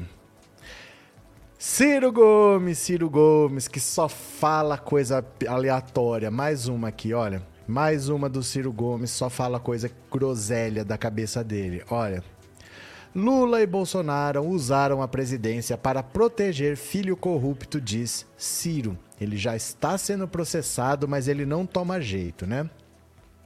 Ciro Gomes vinha, na entrevista dessa quarta a um radialista na Bahia, fazendo um discurso mais suave sobre Lula, como mostrou o radar há pouco, provocado a falar, no entanto, das críticas pesadas que fez ao petista durante o debate da Band e sobre o fato dos filhos de Jair Bolsonaro e ministros do governo usarem os vídeos dele para atacarem o petista, Gomes não se segurou. O Lula é um chefe de quadrilha. O Lula, desculpe, é duríssimo dizer o que eu estou dizendo, mas o Lula virou o chefe de quadrilha. Lula e Bolsonaro são duas pessoas completamente distintas. Mas qual a diferença da moralidade do Lula e do Bolsonaro? O Bolsonaro avacalhou a presidência da República para proteger o filho corrupto. O Lula também. O nome do filho dele é. Eu não vou dizer o nome porque é família, mas o assunto é Game Corp. O Lulinha, filho do Lula, era administrador de zoológico. De repente, transações milionárias com a Telemar. Meu irmão, eu tava lá. Eu ajudei o Lula a vida toda. Eu vi o Lula se corrompendo. O Ciro Gomes, gente. A metralhadora cheia de mágoas. O Ciro Gomes é igual o Dick Vigarista, né? Em vez de tentar ganhar a corrida, ele só fica querendo atrapalhar os outros e ele sempre perde. Inacreditável, inacreditável. Ele está sendo processado pela família do Lula, pelos filhos do Lula, porque ele diz que o filho, que o Lula tem filho corrupto, mas não diz qual. Então eles estão acionando na justiça para ele dizer a qual filho ele se refere e qual é o crime porque ele vai ser notificado judicialmente para se explicar. É mais um processo. Ele fala: Ah, eu não tenho processo de corrupção na minha vida, mas ele nunca fez nada. O Ciro ganhou a última eleição executiva tem 32 anos, que foi para ser governador do Ceará. A última eleição executiva que o Ciro Gomes ganhou já tem 32 anos, tem mais de três décadas. Fora isso, ele foi ministro da Economia, é verdade, em 1994. Se você não faz nada no serviço público, fica meio fácil você não ser acusado de corrupção, né? Ele praticamente não fez nada, é muito mais garganta do que fazer de fato. O Ciro ele mais fala do que faz. Ele foi eleito deputado em 2006, foi deputado de 2007 a 2010, eleição legislativa, foi um dos 10 mais faltosos daquela legislatura e não apresentou um único projeto. Estranho, né? Ciro Gomes, o dono da verdade. Lívia, Ciranha, boneco doido. Lula pede logo uma indenização. São os filhos que estão pedindo.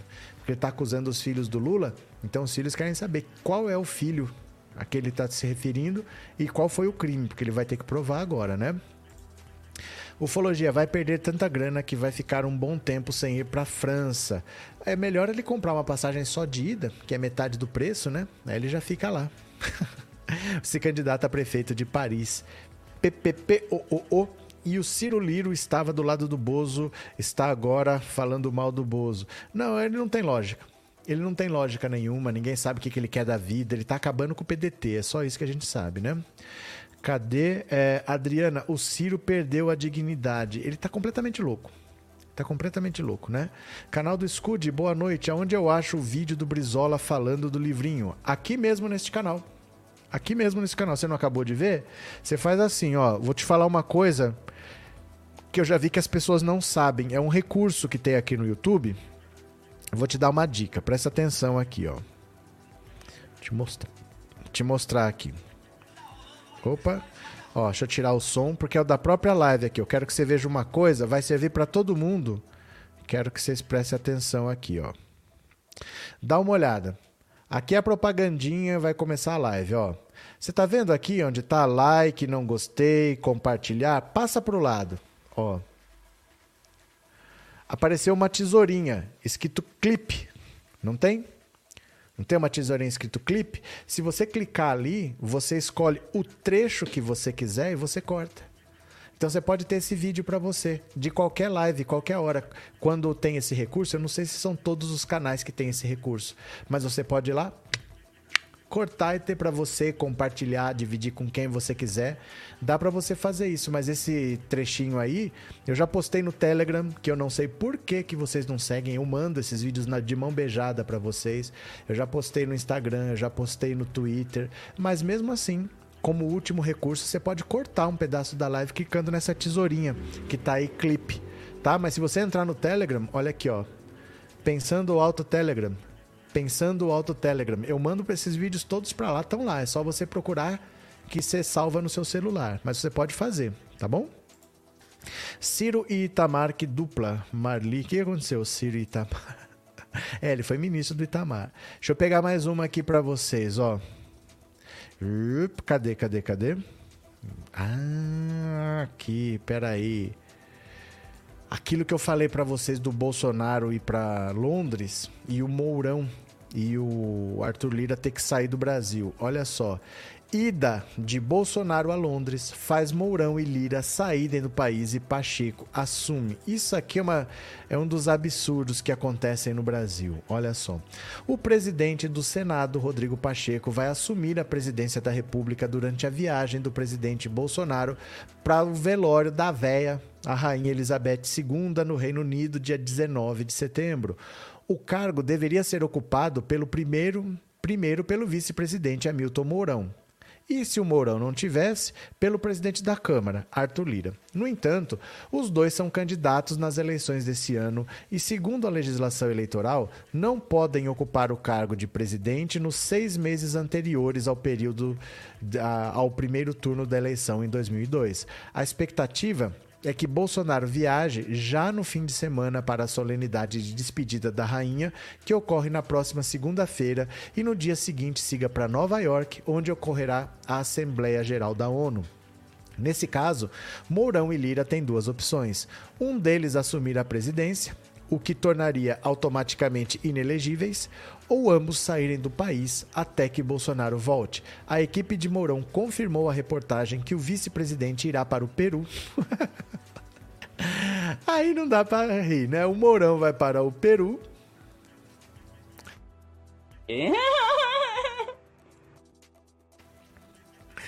Bom, A equipe de Hamilton Mourão confirmou a reportagem que o vice-presidente irá para o Peru, mas a reportagem aguarda informações sobre o período da viagem.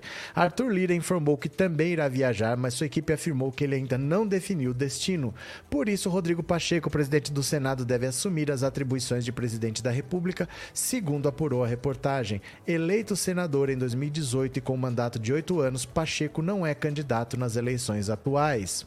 Olha, se você é presidente da República, você pode é, disputar a reeleição sem ter que se afastar. Porque, por exemplo, todos os ministros do Bolsonaro, Marcos Pontes, o Marcos Pontes está disputando o Senado por São Paulo. Ele se afastou seis meses antes do governo, porque se ele não se afasta, ele fica inelegível. Ele se afastou e está disputando lá. Se ele, por exemplo, se ele senta na cadeira de presidente por um dia, ele não está afastado há seis meses, ele fica inelegível. Você entendeu? É, deputado, por exemplo, ele vai disputar a reeleição? Beleza, o deputado não precisa se afastar. Mas se ele sentar na cadeira de presidente, ele fica inelegível, porque se é menos de seis meses para a eleição. Então, o presidente da República, seis meses antes, ele teria que se afastar, a não ser para disputar a reeleição. Se o presidente da República falar meu mandato vai acabar, eu quero ser senador, ele precisa se afastar seis meses antes. Se ele falar quero ser governador, ele tem que se afastar seis meses antes. Mas para ser presidente, para disputar a reeleição, ele não precisa se afastar. Então, qualquer um que sente naquela cadeira seis meses antes da eleição, se for disputar a presidência, tudo bem. Mas se for para disputar outro cargo, ele tem que se afastar seis meses antes. O Arthur Lira, como é presidente da Câmara e candidato a deputado de novo, ele não pode sentar na cadeira de presidente. O Almilton Mourão, que é vice, ele não pode sentar na cadeira de presidente porque ele quer concorrer ao Senado. Mas o Mourão, se ele não quer ser presidente, ele deveria se licenciar. Então eu vou me licenciar do cargo porque eu não tenho interesse em assumir a presidência da República nesses seis meses, eu me licencio e vou disputar a minha campanha. Mas aí ele não recebe o salário, né? Aí ele não recebe o salário. Então ele fica recebendo o salário, sabendo que não vai assumir a presidência, que é a única função do vice. O vice já não faz nada. A única coisa que ele serve é para substituir o presidente. Aí ele se nega a substituir continua recebendo salário sem fazer nada e ainda faz uma viagem que a gente paga. Essas viagens custam mais de um milhão de reais. Então o cara recebe salário por quatro anos para não fazer nada, só para substituir em eventualidades. Seis meses antes da eleição, ele não se licencia para continuar recebendo o salário. Aí, para não ficar inelegível, ele arruma uma viagem que é a gente que paga. Ele só é reeleito para substituir o presidente e não substitui e nem tira licença e ainda arruma uma viagem que é a gente que paga. Tem cabimento um negócio desse? Esse é o governo que acabou com a mamata. Esse é o governo que acabou com a mamata. Não é a primeira viagem do Bolsonaro. O Bolsonaro, quando foi visitar o Putin, foi a mesma coisa. O Mourão viajou para um lado e o Arthur Lira viajou para o outro. E quem assumiu foi o Rodrigo, o Rodrigo Pacheco. Sempre que o Bolsonaro sai, quem teria que assumir não assume para não ficar inelegível, mas eles também não se licenciam. O Mourão é uma vergonha, porque ele é vice, o vice só existe para isso. Ele nem se licencia, nem se licencia nem assume e ainda arruma uma viagem para a gente pagar. É o fim da picada isso, né? Cadê? Tiago, não deveria ter eleição para o Congresso, deveria ter um sorteio de cada brasileiro poderia ser sorteado. Mas, Tiago, isso faz todo sentido. Isso faz todo sentido. Minha mãe poderia ser presidente do Congresso. Você já pensou? A Dona Ivone, presidente do Congresso, que beleza que ia ser? Eu acho que faz sentido isso. Cada brasileiro deveria ser por sorteio, né? Essa foi a, a hipótese mais legal que eu ouvi hoje. Parabéns pelo seu. Vamos fazer um projeto de lei? Vamos fazer uma lei popular? Cadê? Lívia, e o povo pagando todas as passagens? Professor, também quero ser presidenta sem agenda e sem viagens. Mas agora vai ser por sorteio. O Tiago fez uma proposta aqui que no deputado vai ser escolhido por, por sorteio. Gostei dessa. Cadê? Que tapa na cara do povo, que vergonha esse desgoverno. Acabou a mamata. Acabou a mamata. Isto é legal, mas é muito imoral, isso tem que acabar. Na verdade, Paulo Moura, o que tem que acabar é o cargo de vice-presidente da República. Isso era uma coisa que fazia sentido 100 anos atrás. Porque você viajava, por exemplo, você ia para a Europa, era uma viagem de navio. Eram meses para ir, você ficava um tempo lá, eram meses para voltar e você não tinha comunicações eficientes. Então a pessoa que saía ficava praticamente incomunicável. Uma decisão do dia a dia, como é que você fazia? Então o vice assumia e ele virava presidente mesmo, ele tomava atitudes tal. Mas hoje a pessoa onde ela estiver, ela está comunicável, ela está acessível. E a viagem é rápida. Dá para você fazer um bate-volta. Se o Bolsonaro quiser fazer um bate-volta para Inglaterra, dá para fazer. 10 horas para ir, 10 horas para voltar, dá para fazer um bate-volta. Mas ainda existe esse vice aí que não serve para nada. Olha, vice-prefeito, vice-governador, para que isso, gente? Para que isso? O, o, Tancredo Neves morreu, assumiu o vice, que era o Sarney, ele ficou cinco anos presidente da República sem vice. Tudo bem. O Collor sofreu impeachment, assumiu o Itamar, não tinha vice, e tudo bem. A Dilma sofreu impeachment, entrou o Temer, não tinha vice, e tudo bem. Por que precisa de vice? Para que precisa de vice? Agora, o Brasil, na prática, ele não tem vice. Porque apesar de ter, quando precisa, ele viaja. Então, para que vice? Para que vice, né? Júnior Marmaduke, obrigado pelo super sticker, meu parceiro. Muito obrigado, viu? De coração. Valeu pelo apoio. Deixa eles aproveitarem bem a liberdade. Já já a gente conversa. Pronto. Cadê quem mais? É, deveria reduzir o número e o salário dos parlamentares tudo pode fazer. Tudo pode fazer. Os deputados, eles eram menos. Antes da ditadura militar, eles eram menos. Mas acontece o seguinte: é, eles estavam perdendo as eleições. Nas eleições que tinham para deputado, cada vez mais eles estavam elegendo menos candidatos alinhados com eles. Então, o que, que eles faziam? Eles começaram a aumentar o número de deputados em estados inexpressivos. Então, antes da ditadura militar, o mínimo eram dois. Porque é assim, né? O número de deputados de cada estado é proporcional ao número de habitantes, ao número de cidadãos que votam naquele estado, ao número de eleitores. Mas tem um mínimo que é de dois. Porque tem estado muito pequeno, né? tem estado com muito pouca população. O mínimo era dois. O que, que eles fizeram durante a ditadura militar? Foram aumentando o mínimo. Hoje o mínimo são oito. Então, se você compara, por exemplo, que São Paulo tem 50 e um estado bem vazio tem 8, 50 para 8 não dá a dimensão da população de São Paulo e a população desse estado. É muito maior a população, muitas vezes maior do que essa diferença de 8 para 55. Eles que aumentaram isso para eleger mais deputados nesses estados mais fáceis de controlar, porque tem menos população, está mais afastado, tinha menos controle, pode se voltar pode se diminuir, mas como é que você faz isso se a lei depende de ser feita pelos próprios deputados? Né? Foram eles que aumentaram. Thelma Arruda, super sticker, obrigado de coração, obrigado pelo apoio. Júnior Marmaduke, obrigado por ter se tornado membro, obrigado pela confiança. Valeu, meu caro, muito obrigado. E Paulo Moura, obrigado pelo super sticker também. Valeu? Muito obrigado. Agora aqui, ó, o partido do Bolsonaro, que é o melhor presidente de todos os tempos. Os candidatos do PL estão indo na justiça porque o PL não está dando dinheiro para os candidatos negros e candidatos mulheres. Eles não estão vendo dinheiro.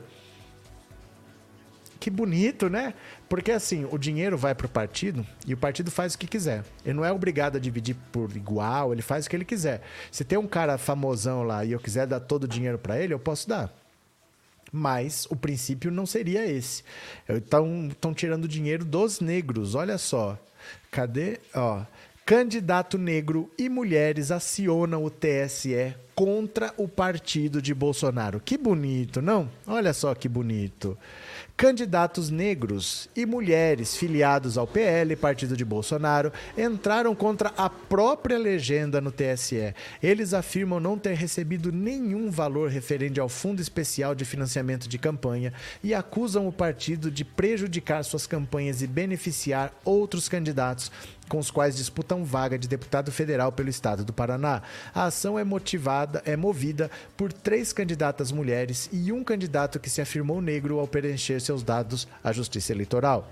Na ação conjunta, eles ressaltam que, do, das oito candidatas mulheres do PL do Paraná, nenhuma recebeu verba do Fundo Eleitoral de Financiamento de Campanha. Dos cinco candidatos que disseram negros, apenas um recebeu esse tipo de verba. Quando fui convidada pelo PL para disputar a vaga na Câmara, eu já era pré-candidata e iria me filiar a outro partido. Mas fui para o PL porque sou trouxa. Não, pera, porque é o partido do presidente Bolsonaro. Vai, siga o canto da sereia. Me sinto hoje enganada, ludibriada e humilhada enquanto mulher. Fizemos pré-campanha em 40 municípios para depois vir essa humilhação. Como eu não aceito injustiça, ingressamos com essa ação no tribunal. O advogado que ingressou com a ação reforça que, por outro lado, três candidatos com mandato e que buscam a reeleição receberam juntos do PL mais de 5 milhões de recursos para suas campanhas, tendo como paradigma o valor de 5 milhões 450 mil recebido pelos três. Como que as mulheres integrantes do partido não irão competir em igualdade, sendo que nenhuma delas recebeu um real sequer do Fundo Especial de Financiamento de Campanha, diz o advogado, ressaltando que a distribuição do fundo é determinado por lei e não cabe nesses casos discricionariedade. O, a ação foi distribuída para o ministro Carlos Horbach, que isso aqui é lá no TSE, não é no STF, né? Então veja só, quem é trouxa de disputar a eleição pelo partido do Bolsonaro? Pronto, vai lá apoiar a trouxa. Apoia mesmo. Agora, os candidatos negros e as mulheres não estão recebendo um único centavo. Eles estão distribuindo dinheiro para os amigos, para os protegidos. E agora, se tem um monte de partido para escolher, você quer puxar saco desse tipo de gente? Tá sem dinheiro para fazer campanha. O partido deu uma banana para eles. Eles precisam colocar negros e precisam colocar mulheres porque a legislação exige. Colocaram esses povos, a mulher lá falou, eu tava indo para outro partido, eu já tava fazendo pré-campanha. Quem manda, quem manda ouviu o canto da sereia, foi atrás, caiu no rochedo, né? Agora estão sem dinheiro, né? Cadê? Achei foi pouco, disse a Leontina.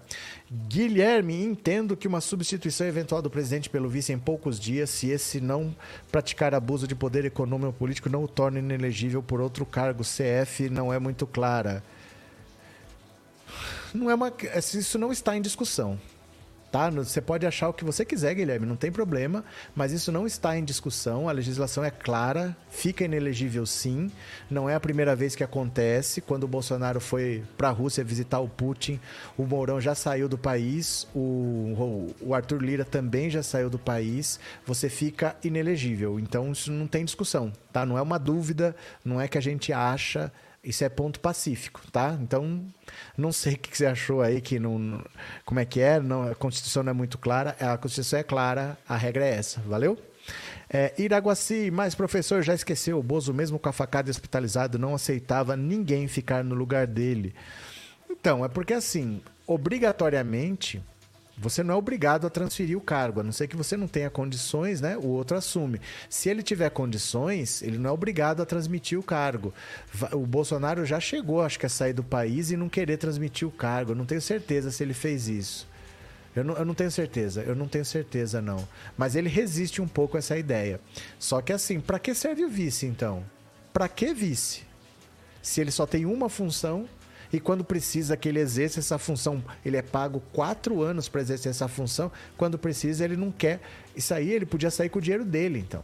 Então ele fala: ó, então não me convém, eu vou viajar. Eu tiro uma licença de uma semana, vou passar férias no Paraguai, fico ali só esperando o Bolsonaro. Mas vai com o dinheiro dele, ele tá fazendo. Ele acha um pretexto qualquer para uma viagem oficial e vai com dinheiro público. Essa viagem custa mais de um milhão de reais. Ele leva assessor, ele aluga hotel e a gente que paga. Né? Que coisa. Cadê? Love Park Jimin, obrigado pelo super chat, obrigado pelo apoio, viu? Valeu de coração. Júlio César, boa noite. Os três viajando não fará diferença, não presta para nada. A questão não é se faz diferença, a questão é que a gente tá pagando. A gente tá pagando não só o salário, como a viagem. E essa viagem é pura por conveniência, não tem motivo nenhum para essas viagens acontecerem, né? É, Adriano, o partido te deu uma laranja, agora faça uma laranjada. Adriana, a sarcástica. Deixa eu pegar mais uma aqui, ó. Deixa eu pegar mais uma. É, a coisa tá ficando feia pro seu Jair, dá uma olhada. Lula tem primeiro avanço entre os evangélicos e em curta distância para Bolsonaro, mostra a pesquisa IPEC. Dá uma olhada aqui, ó.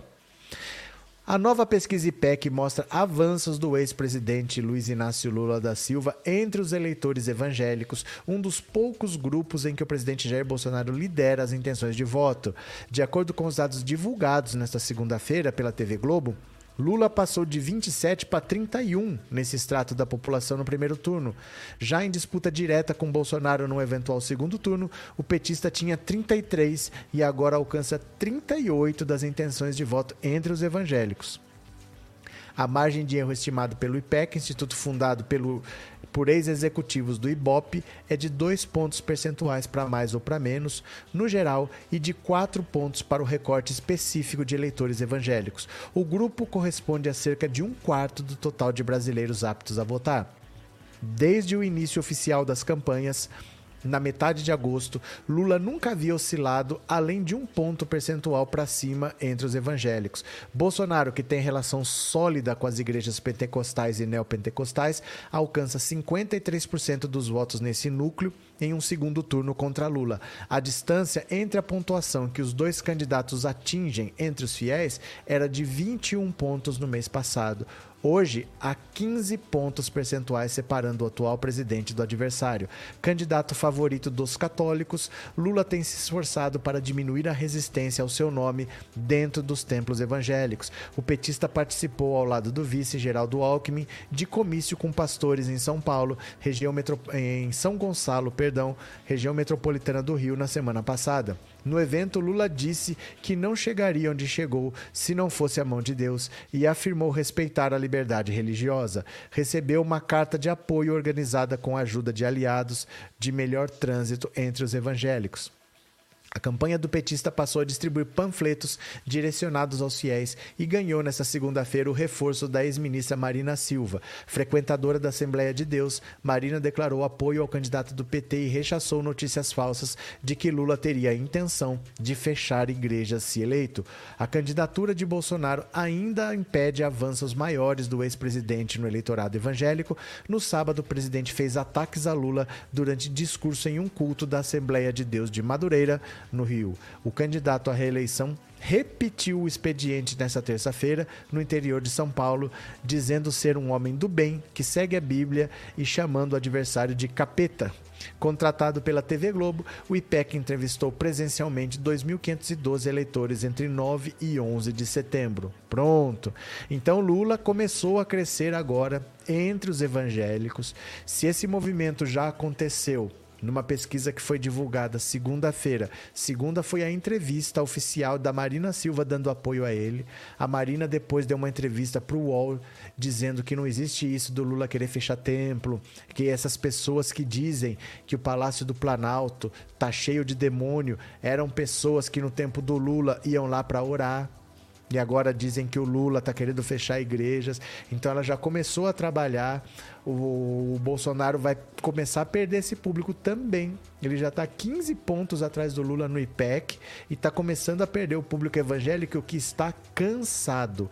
Os evangélicos estão saturados de sair de casa querem ir para um culto, querem ir praticar a sua fé, mas chegam lá só ficam olha, falando de política, de candidato, sobe candidato lá, pega o microfone, meu número é tal, passa para o outro, meu número é tal, meu número é quê, para para o tal, e é militar que fala, e é não sei quem que fala, e é policial que fala. É isso que virou em algumas igrejas hoje em dia, eles estão cansados.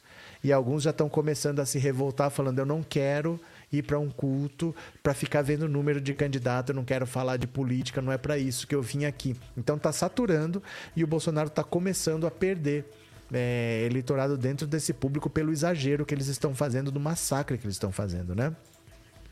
Sandra dos Santos, não podemos brincar, o que está em jogo é vida ou morte, vida com Lula e morte com o Bozo. Muito obrigado. Célia Regina, vamos passar mais uma vergonha internacional com o Bozo. Olha, a pior coisa que ele poderia fazer é querer ir lá ver a defunta, a rainha lá. Porque os líderes internacionais não recebem ele. Por isso que ele foi ver o Putin. É o único que falou que receberia. Mas ele não recebe, ele não é recebido por ninguém. Ele é um cara que está sendo abandonado e está todo mundo esperando ele perder. Então ele está indo a um velório para tirar uma foto do lado de alguém. Mas às vezes que ele teve em, em eventos com outros chefes de Estado, na ONU, na reunião do G20, ele sempre ficou num canto. Ele ficou num canto, ninguém conversa com ele, ele não tem foto apertando a mão de ninguém, ele não é bem recebido, ninguém leva ele a sério. Na última vez que ele foi na reunião lá da. Do que que foi? que ele pisou no pé da Angela Merkel. Ela olhou para ele e falou: só podia ser você. Ele não é bem recebido por ninguém. Ele vai achando que vai conversar com um monte de gente. Ele vai ser recebido protocolarmente, provavelmente pelo rei Charles III. Vai receber porque ele é um chefe de Estado, mas uma visita, uma cerimônia de recepção protocolar, nada mais do que isso. E fora isso, dificilmente alguém vai conversar com ele porque ele não é bem recebido em lugar nenhum, né? Renato Mariano, o grande medo desses pastores líderes é que vai acabar com o perdão das dívidas milionárias que muitas igrejas têm e foram perdoadas. Então, o interessante é isso, né? Porque já não paga imposto, não paga salário para um monte de gente, a maioria que trabalha para as igrejas trabalha de graça, não trabalha por salário. Basicamente, acho que é só o pastor que tem salário, os não paga imposto de renda e eles ainda conseguem ter dívida. Tem cidade que não cobra IPTU, tem cidade que não cobra água e luz, e eles ainda conseguem ter dívida que precisa ser perdoada. Como pode, né? Cadê? É, alguns evangélicos que eu conheço saíram das igrejas maiores e migraram para as pequenininhas. Tem alguns que já estão chamando, como é que é? Acho que é desinstitucionalizado, alguma coisa assim.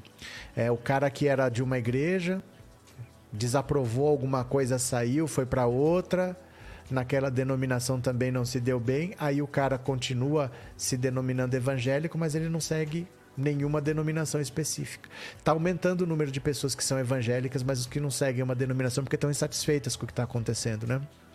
É um massacre muito grande. Cadê? Célia Regina, tomara que ele fique de boca fechada. Ele não fica, mas é que não vai ter ninguém para ouvir. Quem vai ouvir somos nós mesmos, né? Agora eu vou aproveitar que já está dando quase 9 horas, a gente vai fazer a nossa live, que é o resumo do dia. Você vai ficar aqui, você não saia, que acabando essa live, você é jogado direto para lá. São 10 minutinhos, a gente passa por essas mesmas notícias, que não é todo mundo que tem duas horas para ver uma live, mas 10 minutos a pessoa tem. A gente faz um resumo, tá? Para facilitar. Então você fique aqui que a gente já vai. Antes disso, vamos ver o... as mensagens que vocês mandaram no Pix. Pode ser? Vamos ver?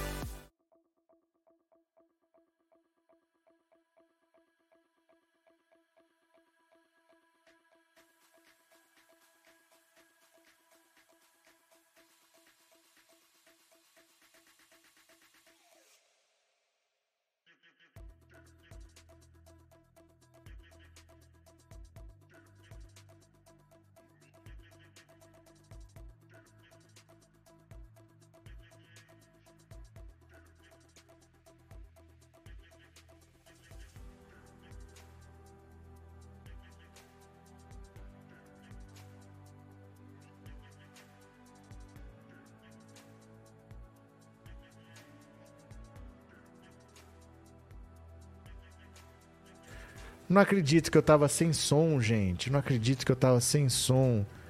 Não acredito. Ó, ainda bem que não saí do aplicativo. Eu tirei, tava sem som. Ó, é Maria da Nóbrega, Carlos da Silva, Moisés Labres, Adriana Eduardo e Shiromitsu Saito. Foram esses os nomes que eu, que eu falei. Eu tirei o som. Ai, meu Deus do céu. Pronto, já voltou. Ó, Fica aí onde você tá, que nós vamos agora fazer o resumo do dia. São 10 minutinhos para a gente continuar conversando. Posso contar com vocês? Então, bora. Obrigado pela participação. Amanhã tem mais, de manhã e às 19 horas. Vamos fazer o resumo do dia? Bora. Beijo, obrigado. Valeu.